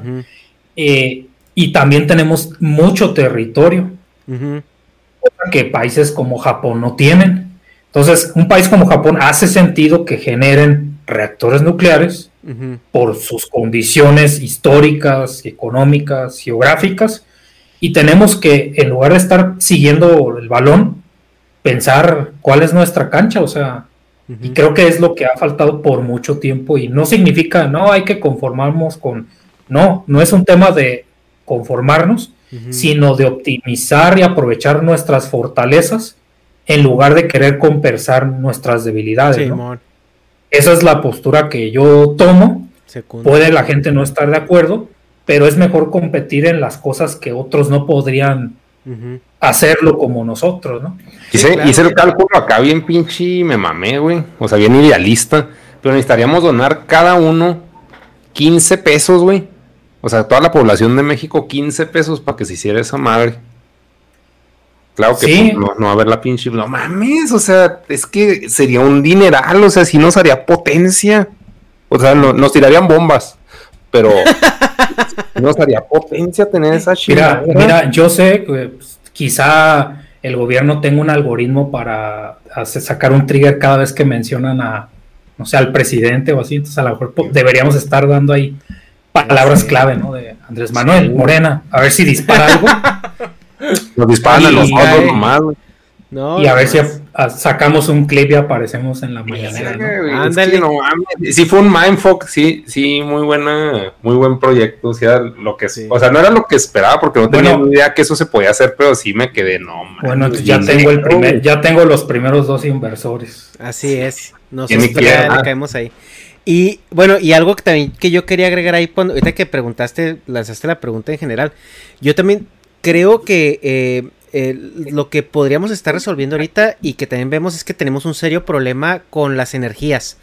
Estamos todavía estancadísimos en energías fósiles y siento que estamos muy, muy, muy, muy rezagados con las tecnologías de energías renovables que ya tenemos la tecnología desde hace mucho tiempo, pero por estos lobbies precisamente eh, de- del sistema capitalista o productivo eh, están como pausando, o sea, no, no se están llegando a avances concretos, pero siento que ahorita ya hay tecnología para aprovechar la energía simplemente del sol, güey, o sea, están diciendo que el sol produce en, en una hora toda la energía que el mundo necesita en, creo, una semana un mes, algo así. Bueno, concretamente ahora sobre eso también. que- creo que el, eh, lo mucho que le molestó a Negas lo de lo, lo idealista del otro proyecto de Migala. Ajá.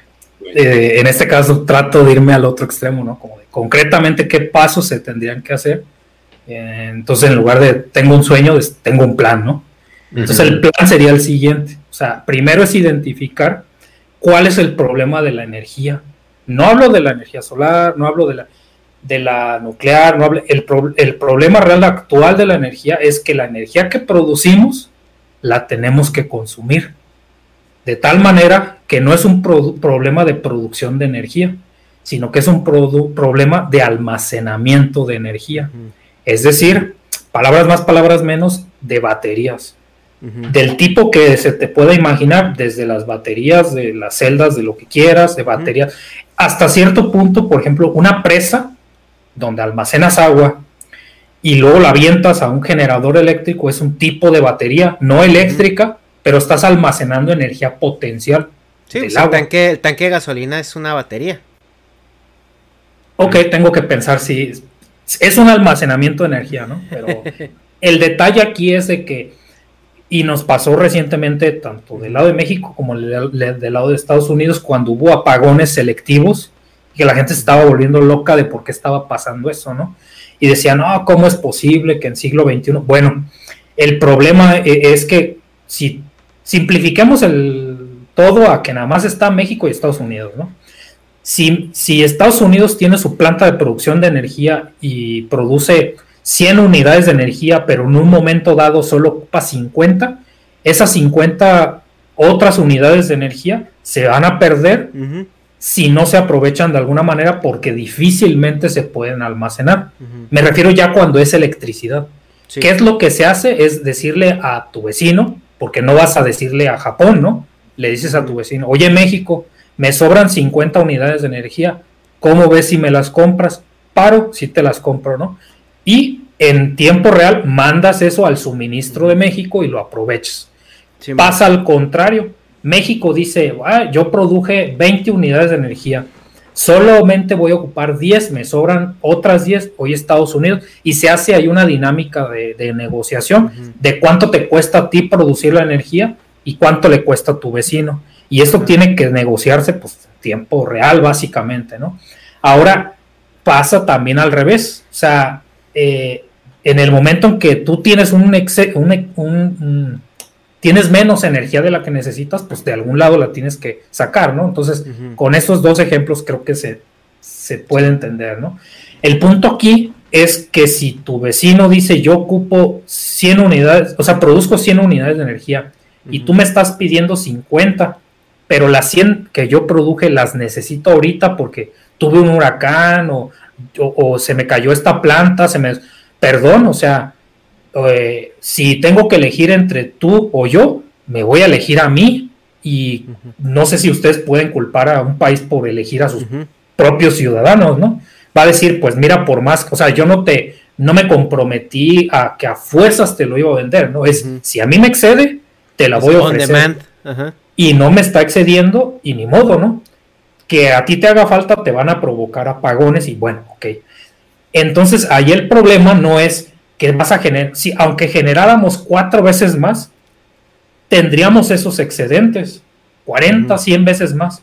Tiene que ir acorde a la demanda, entonces siempre se tiene que estar regulando y de hecho se tiene que saber, o sea, imagínate que tú estás eh, viendo el país en términos del consumo eléctrico, puedes imaginarte que durante la noche hay bajo consumo, durante el día eleva el consumo, entonces tú tienes que estar todo momento viendo esos picos y bajándolas. Y, o sea, es súper complejo ese sistema, ¿no? Que la gente no se preocupe por siquiera valorarlo, pues es otra cosa. Entonces, ese problema no existiría si tuviéramos la tecnología para tener las baterías en suficiencia, en calidad, en eficiencia, para que no importa cuánta energía nos excedamos, no la tengamos que vender, almacenarla y cuando tengamos una deficiencia de energía, hacer uso de esas baterías. Y quizá afortunado o desafortunadamente, porque ya vemos que tener recursos naturales a veces es sinónimo de desgracias, según la historia nos ha enseñado, pero México tiene en el norte del país uno de los más grandes yacimientos del mundo de litio con el que se fabrican baterías. Quizás se encuentre en algún momento uno más grande, pero para que lo dimensionen, el yacimiento que le siguen en, volumen de litio es la mitad del de México. O sea, realmente tenemos una enorme cantidad. Sí, Ahora es aprovecharla, o sea. Es que yo, yo, ahí tengo. Pero ahí es privado o es público. En México le pertenece a la nación. los recursos naturales siempre son del, del, país. Ahora, ¿quién los explota? es donde son, hay licitaciones privadas o públicas. Eh, pero yo, yo tengo ahí un problema con el litio, pero igual yo creo que es tema para otro, para otro podcast, porque eh, sí está muy padre la pila y todo y la chingada, pero tenemos un problema cuando llega al final de vida. Y, claro. Y es, es algo que se tiene que... Ahí le tiramos un poquito más de radiación y ya. Es un ejemplo, o sea, porque por eso partí de platicar que hacer presas es una forma de tener batería, ¿no? El problema es que eh, no, es, no es almacenamiento de electricidad y tendríamos que saltarnos esa, esa parte, ¿no? Entonces, hablaba con gente que se dedica al diseño de turbinas para, para presas hidráulicas, pues, y aparentemente concreta, eh, eh, el problema en concreto es que tienen un diseño de, por ejemplo, de giro óptimo, que si gira más o menos rápido, ya empiezas a, no que vaya a tronar inmediatamente, sino que limitas la vida útil de una inversión de esa infraestructura. Entonces, por más, ese es el problema, o sea, si tienes más o menos agua, tampoco lo puedes explotar porque tienes que regular el flujo para que funcione a la velocidad óptima. Entonces, lo que yo le proponía, y apenas está pues en discusiones, ver de qué depende, digamos, esa velocidad óptima, porque imagínate que depende del radio de las, de las ruedas, y así lo simplificamos, pues bueno, tú comentas que eres el electromecánico, puedes imaginar la forma en la que de manera electromecánica ampliaras o repelieras la longitud de las aspas de una turbina, de tal manera que regularas electromecánicamente la velocidad óptima de operación de una turbina. Y eso, hagas o no, hagas o no presas, puedes patentar ese diseño y lucrar de aprovechar esa patente en otras partes del mundo. Entonces, es a lo que voy concretamente es, sí, vivimos actualmente en México y Latinoamérica de nuestros recursos naturales, pero sería una forma de plantearnos una transición a vivir de, de nuestro intelecto, ¿no? nuestras propiedades intelectuales, que pueden ser en la agronomía, pueden ser en la, en la industria eléctrica, eh, y, y, intencionalmente estoy eligiendo proyectos que a lo mejor no es como lo que la gente asocia a la ciencia y a la tecnología, ¿no? Como la, otra vez, la, un, un colisionador de partículas, ¿no? Pero aún así, harías uso de aceleradores de partículas. Sí.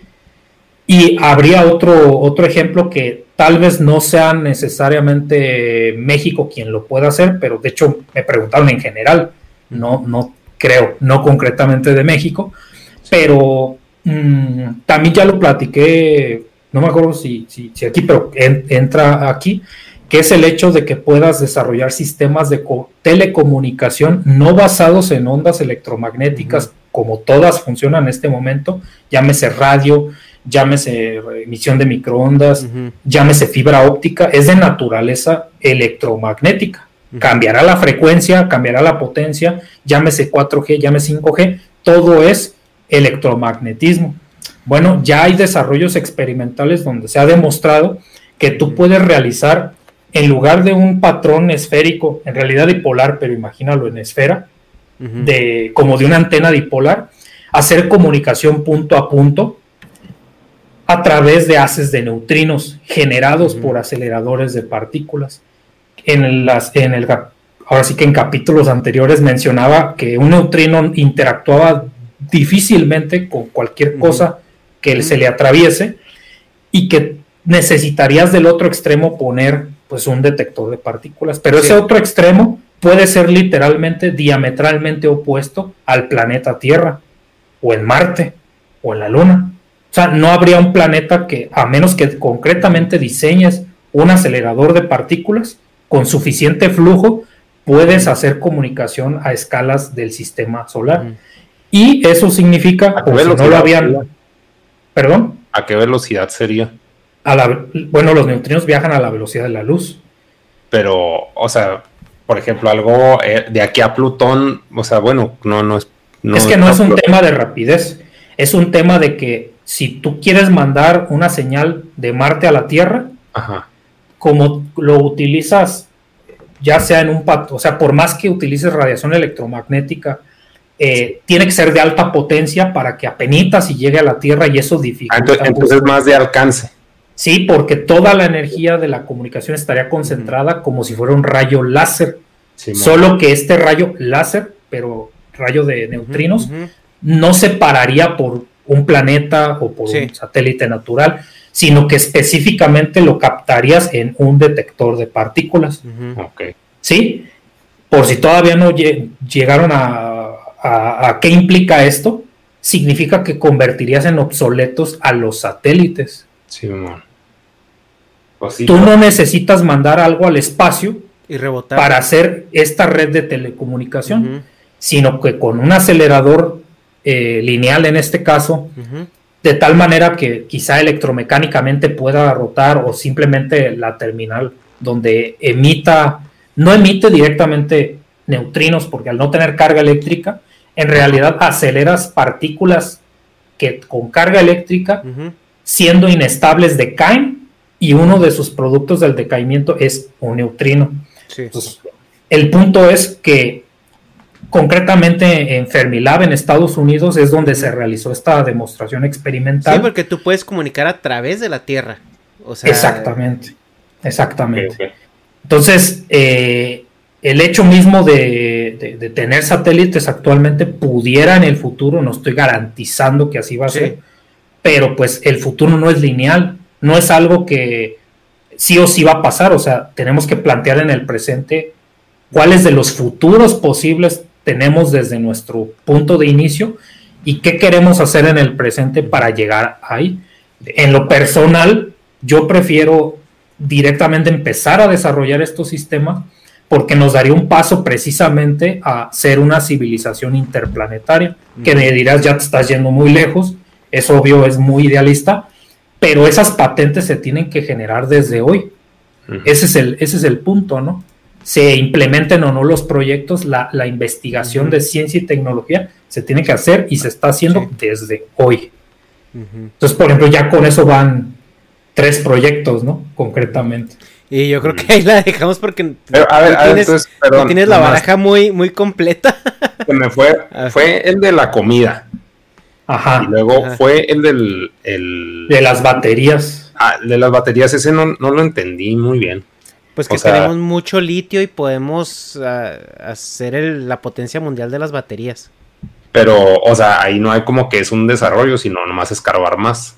No, mm, tanto así, sino que todavía, de hecho, la, no solo en mi opinión, pero gente analiza que el valor de la compañía de Tesla, lejos de ser la producción de los vehículos en sí, eh, primero es el hecho de que está haciendo una fábrica para fabricar autos, más que directamente fabricar autos.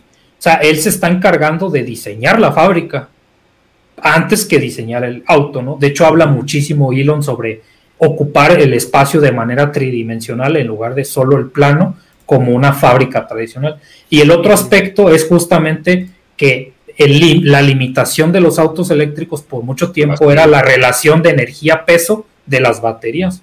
Entonces ellos han tenido que desarrollar nuevas ideas sobre cómo almacenar más energía en menos espacio. Por eso no es un tema de nada más escarbar y ya. O sea, decía, es intentar con el litio, intentar con celdas de hidrógeno, intentar lo que tengamos que intentar, pero el problema de la energía no es la producción, es el almacenamiento, es lo que, Es lo que quise argumentar, ¿no? que por más que produzcas energía de más o de menos, no tienes dónde meterla. No tienes dónde guardarla para cuando sí la ocupes o para cuando no la ocupes venderla. Con la tecnología actual, ¿no? Entonces, quien logre desarrollar la batería con el mecanismo que quieras. O sea, yo sé que el litio contamina, pues Pero también lo hace. Por ejemplo, ahí el, primer proyecto, como dices, dijiste, ya tengo un plan. Entonces, así que, ah, qué chido, porque ya está el plan del, de la pinche pasteurización por wifi. bueno, no sé cómo plantearlo, ¿no? Pero eso. Y lo, el, de las pilas, como que ahí no hay plan. O sea, sí estaría chido, sí, sí estaría chido, pero, pero no, es que hay lo como, que, como un plan, ¿no? en el caso del litio, es como si ahorita estuviéramos hablando de, mira, es que el, petróleo, o sea, yo sé que hoy no es la discusión, o no debería ser la discusión, pero es como si hace 100 años estuviéramos diciendo, es que el, petróleo va, puede ser la del futuro y, este, ¿cómo le vamos a hacer? O sea, ahí lo tenemos, ¿qué vamos a hacer? Pues no es nada más sacarlo y ya. Sí. O sea, es toda una industria y qué, cómo se resolvió, al menos en México, pues creas algo como petróleos mexicanos, ¿no? Ahora, hay gente que ya ha barajeado la posibilidad, no es que se me haya ocurrido a mí, que habla de litios mexicanos, ¿no? O litio de México. Pero eso sería un intento. Aquí estamos hablando de, generar centros de investigación donde concretamente su enfoque, o sea, eso sería en concreto, desarrollar un centro nacional de investigaciones de la energía, independientemente de que sea petróleo, litio, lo que quieras, que tengas gente dedicada completa y exclusivamente a pensar cómo le hacemos para tener las patentes. Mejores pilas. Mejores pilas, pues, en pocas palabras. ¿Qué se tiene que hacer? La turbina donde se optimiza la velocidad. Ah, pues se hace. ¿Qué se tiene que hacer? Un mejor sistema de, transmisión de energía eléctrica. Pues se hace, ¿no? El problema es la, eh, el almacenamiento, ¿no? Entonces, concretamente sería este centro de investigación. Y luego el otro, el otro es el, del satélite. No, el La alternativa a los satélites. El satellite killer, así. Pero sí, no, pues están muy chidos. El que se me hizo mejor sí fue el primero, el que sí me quedé, no más. A mí también me gusta más porque creo que es el que más explota nuestro. Sí. Sí, nuestro contexto. Sí, y hasta cierto punto es como. Se podría lograr a. Quiero pensar yo a un más corto plazo. es como integrar la tecnología, como que ya hay algo que ya existe, ya lo podemos poner Pero es que la- las frutas, güey, o sea, porque dices, ah, no es tan sexy como el chocolate, pero pues viendo lo que pagan Pero- en Japón pero por el fruta, chocolate- ahí es de que, ah, no. Pero el chocolate no era sexy, lo hicieron sexy. Sí, sí, igual. ¿Sabes? las frutas, los Y el cacao, de hecho, en su, o sea, me ha tocado ir a fábricas de chocolate, pues ahí cerca de, cerca de CERN. Eh, y ahí te cuentan toda la historia y ellos siempre reconocen, dice, es que el cacao es de México, o sea, si no fuera porque históricamente pudimos meter nuestras manitas al cacao de México, mm, Suiza no sería la industria chocolatera. Ya se diversificaron, pero pudimos haber sido eso nosotros, ¿no? Sí. Teníamos el cacao. Pu- pudimos Para- haber sido el güey que compró 100 bitcoins cuando estaban a 3 centavos y no lo hicimos. Ajá, ajá.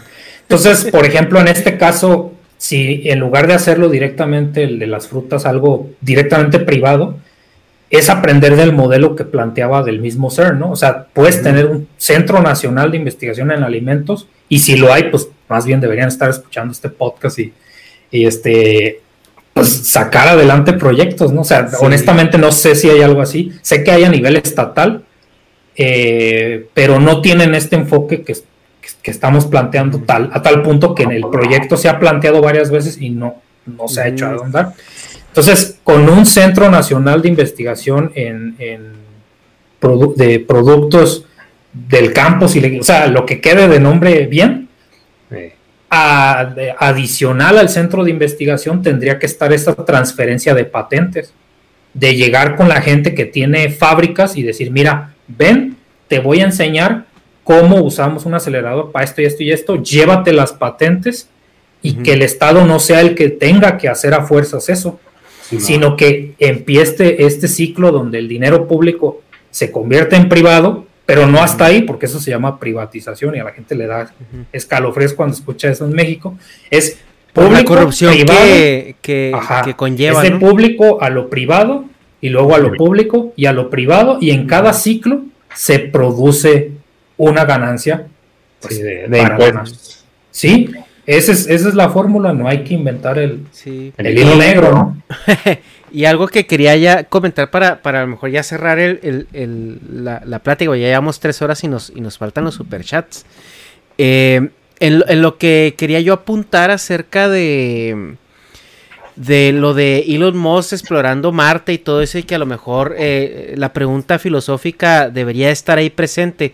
No es tanto que a lo mejor yo no quiera que eso suceda, porque si a alguien le emociona que podamos trascender esa frontera de, de- como ser humano e- es a mí no o sea es este a mí, a mí me encantaría que pudiéramos llegar no nada más a Marte sino sino a otros lugares porque eh, el, el avance científico que se necesita para llegar a esos lugares es, es, es enorme y es sin precedentes. Entonces algo vamos a aprender y algo nos va a ayudar como especie, ¿no? El problema es, es el costo, ¿no? O sea, y no tanto el costo en dinero.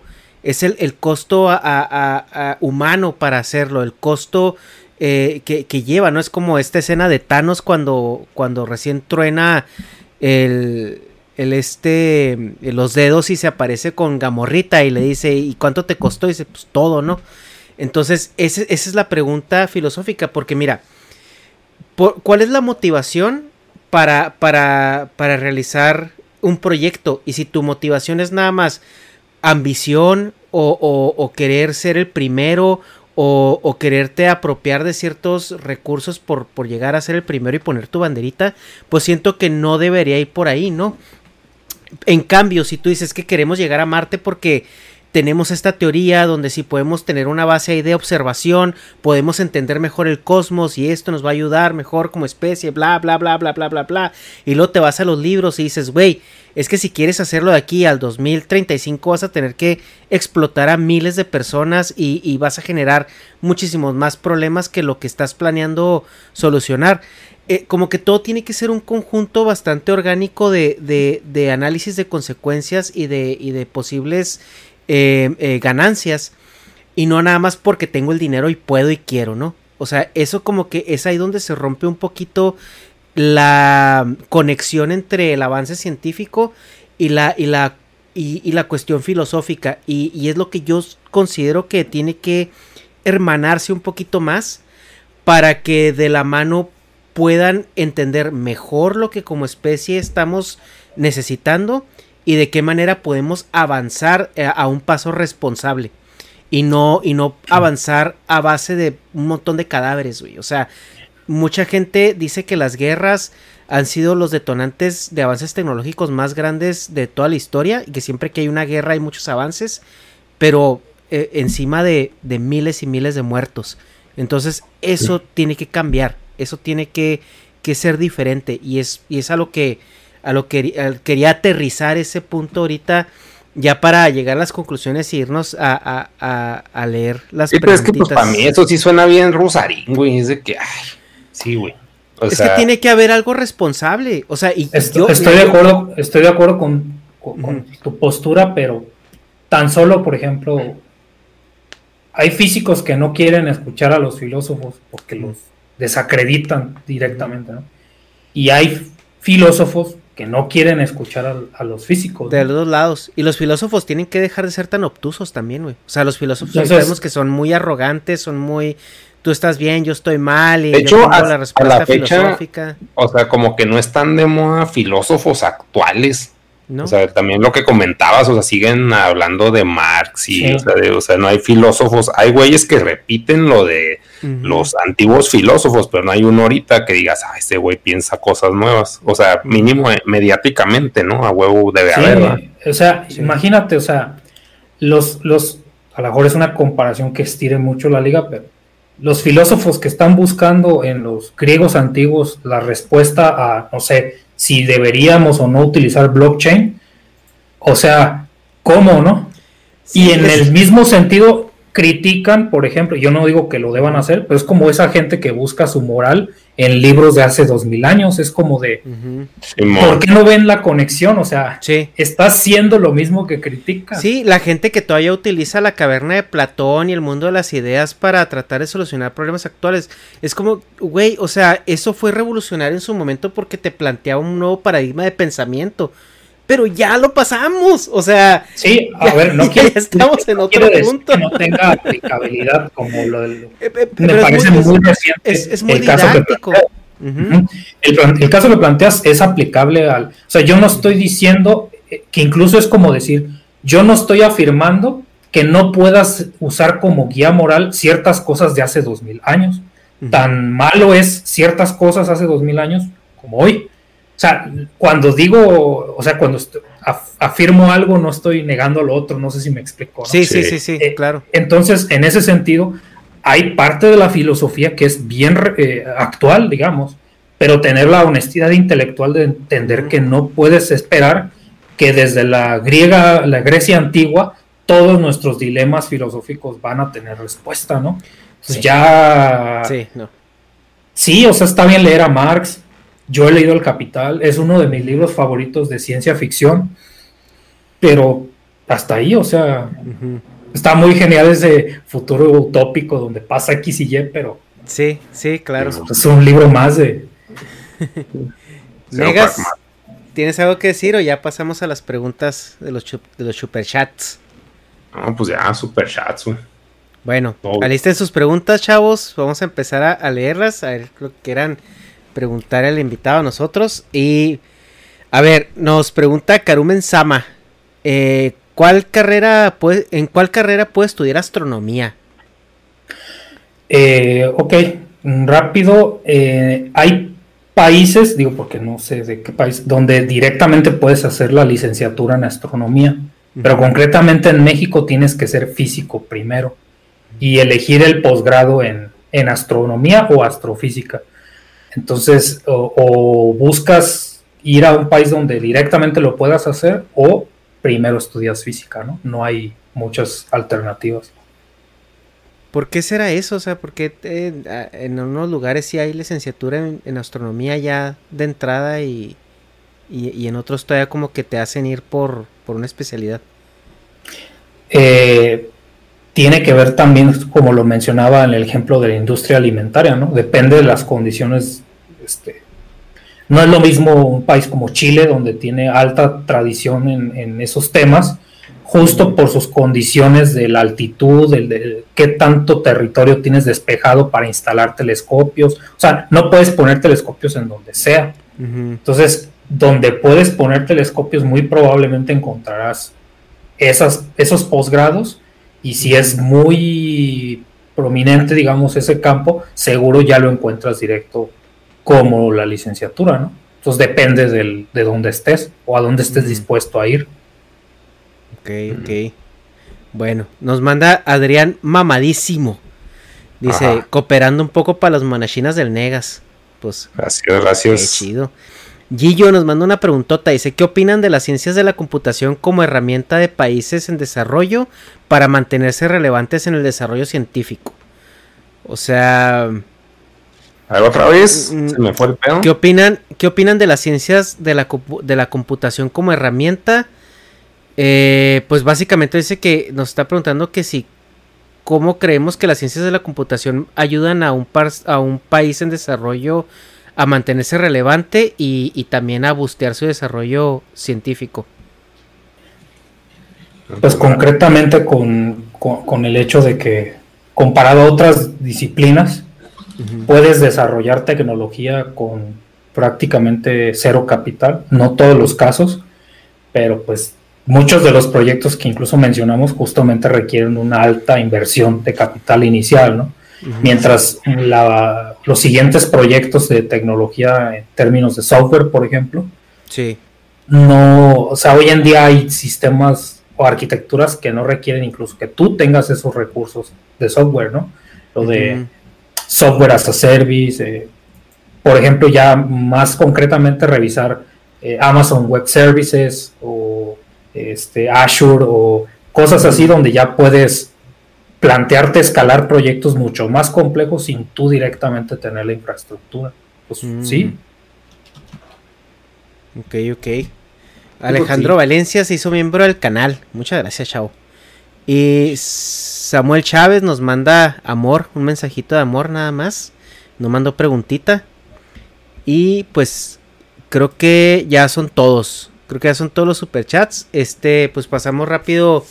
Ahora sí, eh, no sé si tengan comentarios finales. Negas, empezamos por ti. No, pues eso, pues nomás de lo que hablaban. De la última pregunta de, pues sí, güey, pues es que una computadora siempre te hace, pues acá súper poderoso, es una pinche super herramienta y más con el internet, pues es como dice, pues cero capital más que la pinche computadora, ¿no? Bueno, y tener internet, pero pues es muy, por eso, pues todo lo haces desde la compu, ahorita todo lo hacemos desde la compu, y más ahora con el pinche COVID. Pero, pues sí, bueno, no sé, y pues está, estuvo muy chido. Me sigo traumado con eso, no sé ni siquiera cómo aterrizar, porque no sé cómo sacar dinero de debajo de las piedras, pero 100 millones de dólares se me hace poco para el pinche proyectazo ese de la de la comida, No sé si así con el de al super, güey. Bueno, aquí en Chihuahua, el mayor, este, ¿cómo se dice? Empresario, la mayor empresa de supermercado, es, se llama el Super. Casi que a plantearse, ¿no? Si saca 100 millones de dólares. Claro que pues, no los va a tener, ¿no? Pero. tampoco se requieren así de dámelos ya y en efectivo, ¿no? Está en abonos chiquitos. No, o sea, me refiero a o sea, gradualmente. Creo, creo que es lo que más se te va a quedar, ¿no? Negas, así de. Sí, no mames, es traumado. Sí, se quedó Negas, ya, lo escaló así. No, pues es que no mames, güey, o sea, sí nos haría potencia. Entonces imagínate poder, pues por ejemplo en Japón tan solo. Seríamos el Es impresionante poder comprar fruta en Japón, o sea, es carísimo y un mango, una sandía, cosas que aquí hasta de pronto ni las valoran. No, que los venden en las camionetas a, peso el kilo, casi las regalan, ¿no? Porque así están echando a perder.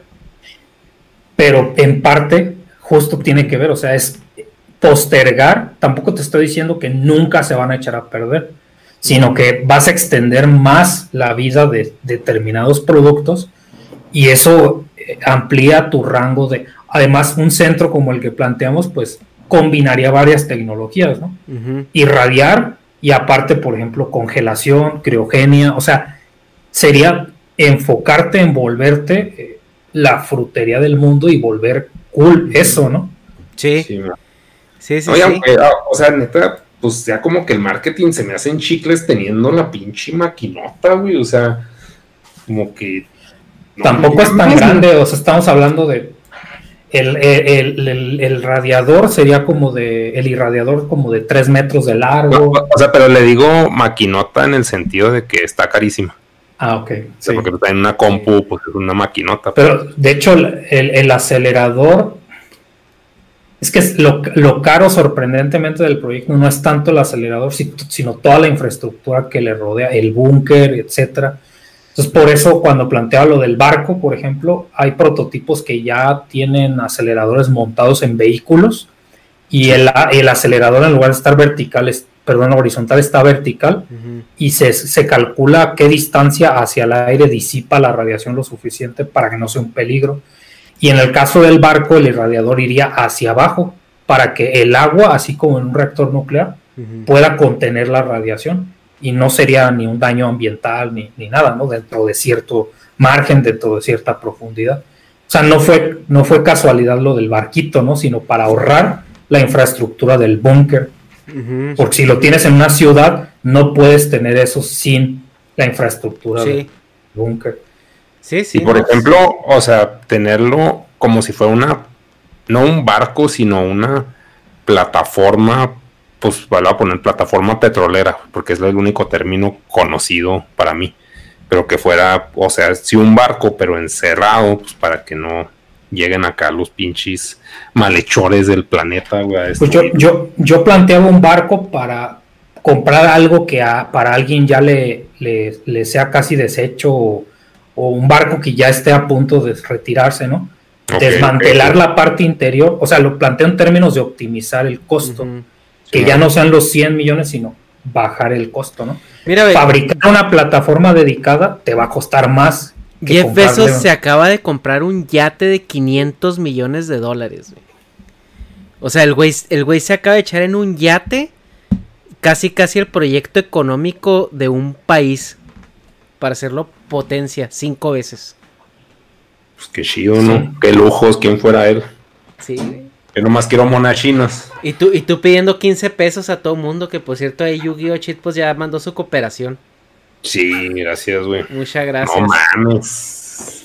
No, no sé, o sea, neta, no te digo, no, no sé ni pedir monedas en un crucero, güey, ahora pedir 100 millones de dólares. Pero eh, bueno, tampoco te voy a decir que, que es poquito o mucho dinero, pero parte de profesionalismo. Ah, esto también es una crítica a colegas científicos, ¿no? O sea, parte de profesionalizarte en ese asunto es tener una noción de las escalas de cuánto cuestan las cosas y pues, que no te tiemble la mano, ¿no? A- para pedir para un proyecto de esa naturaleza.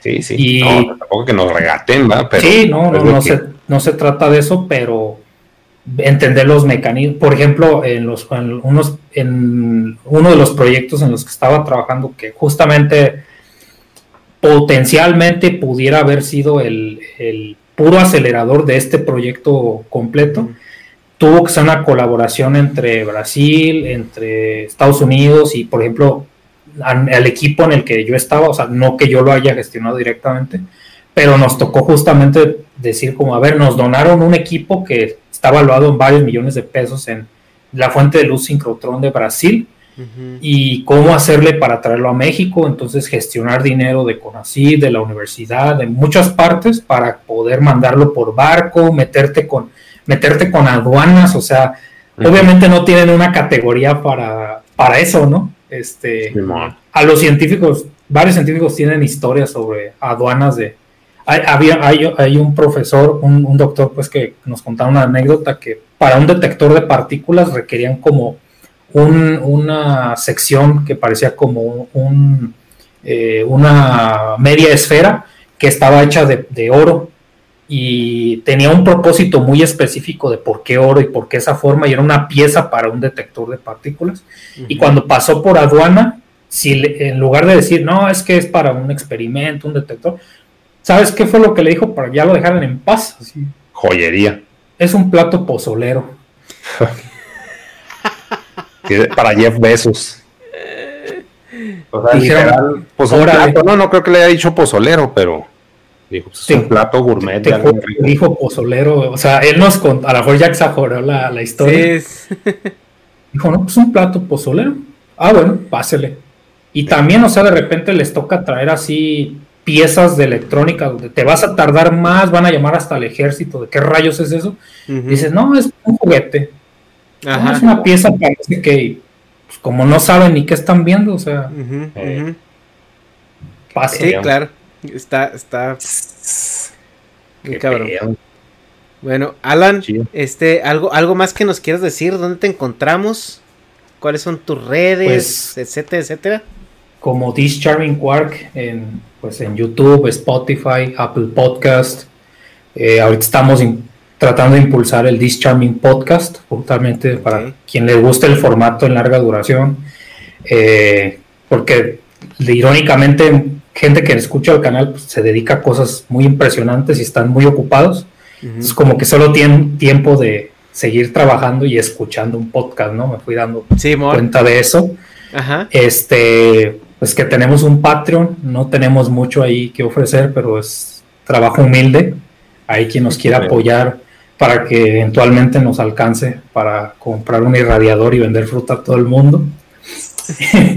y que, pues nada, que cualquier tema, si yo me equivoqué en algo o me quieren dar su opinión, comentario, me pueden escribir. Tardo, pero contesto todos los mensajes. Y este, pues ojalá que lleguemos a, a la mañanera, ¿no? Con un clip que nos den billetes. hay, que, hay que diseñar el, el clip eh, eh, especial, ¿no? Para que, para No, que yo, den. yo- yo sí me iría más directo, no, ahorita con ancianos, rancios, no. Pues ya, si andan, mira, si andan invirtiendo en pendejadas, güey. No, es un chiste, pero, mira, no, ahorita pero nos es una pendejada que ellos conocen porque ellos están hechos de eso, son fósiles, güey. Pero mira, nos está escuchando Carlos Slim y yo creo que, de hecho ya creo que ya me llegó un mensaje de Chulada, ¿no? un ¿Te depósito imaginas, ahorita. Si no te bien. muevas, así como el FBI, te muevas, voy para allá. ¿Te imaginas casarte con su hija, ser la millonario y salir en programas de empresarios? en, en Shark Tank, ¿no? Del- Sí. Pues sí. Bueno, No, pues- suscríbanse al, al podcast aquí, porque también No mames, de hecho, pues, o sea, hasta para Shark Tank, güey. Es- O sea, este es- güey es se va- quedó así que- güey, pero no mames, o sea, todos le entrarían, güey.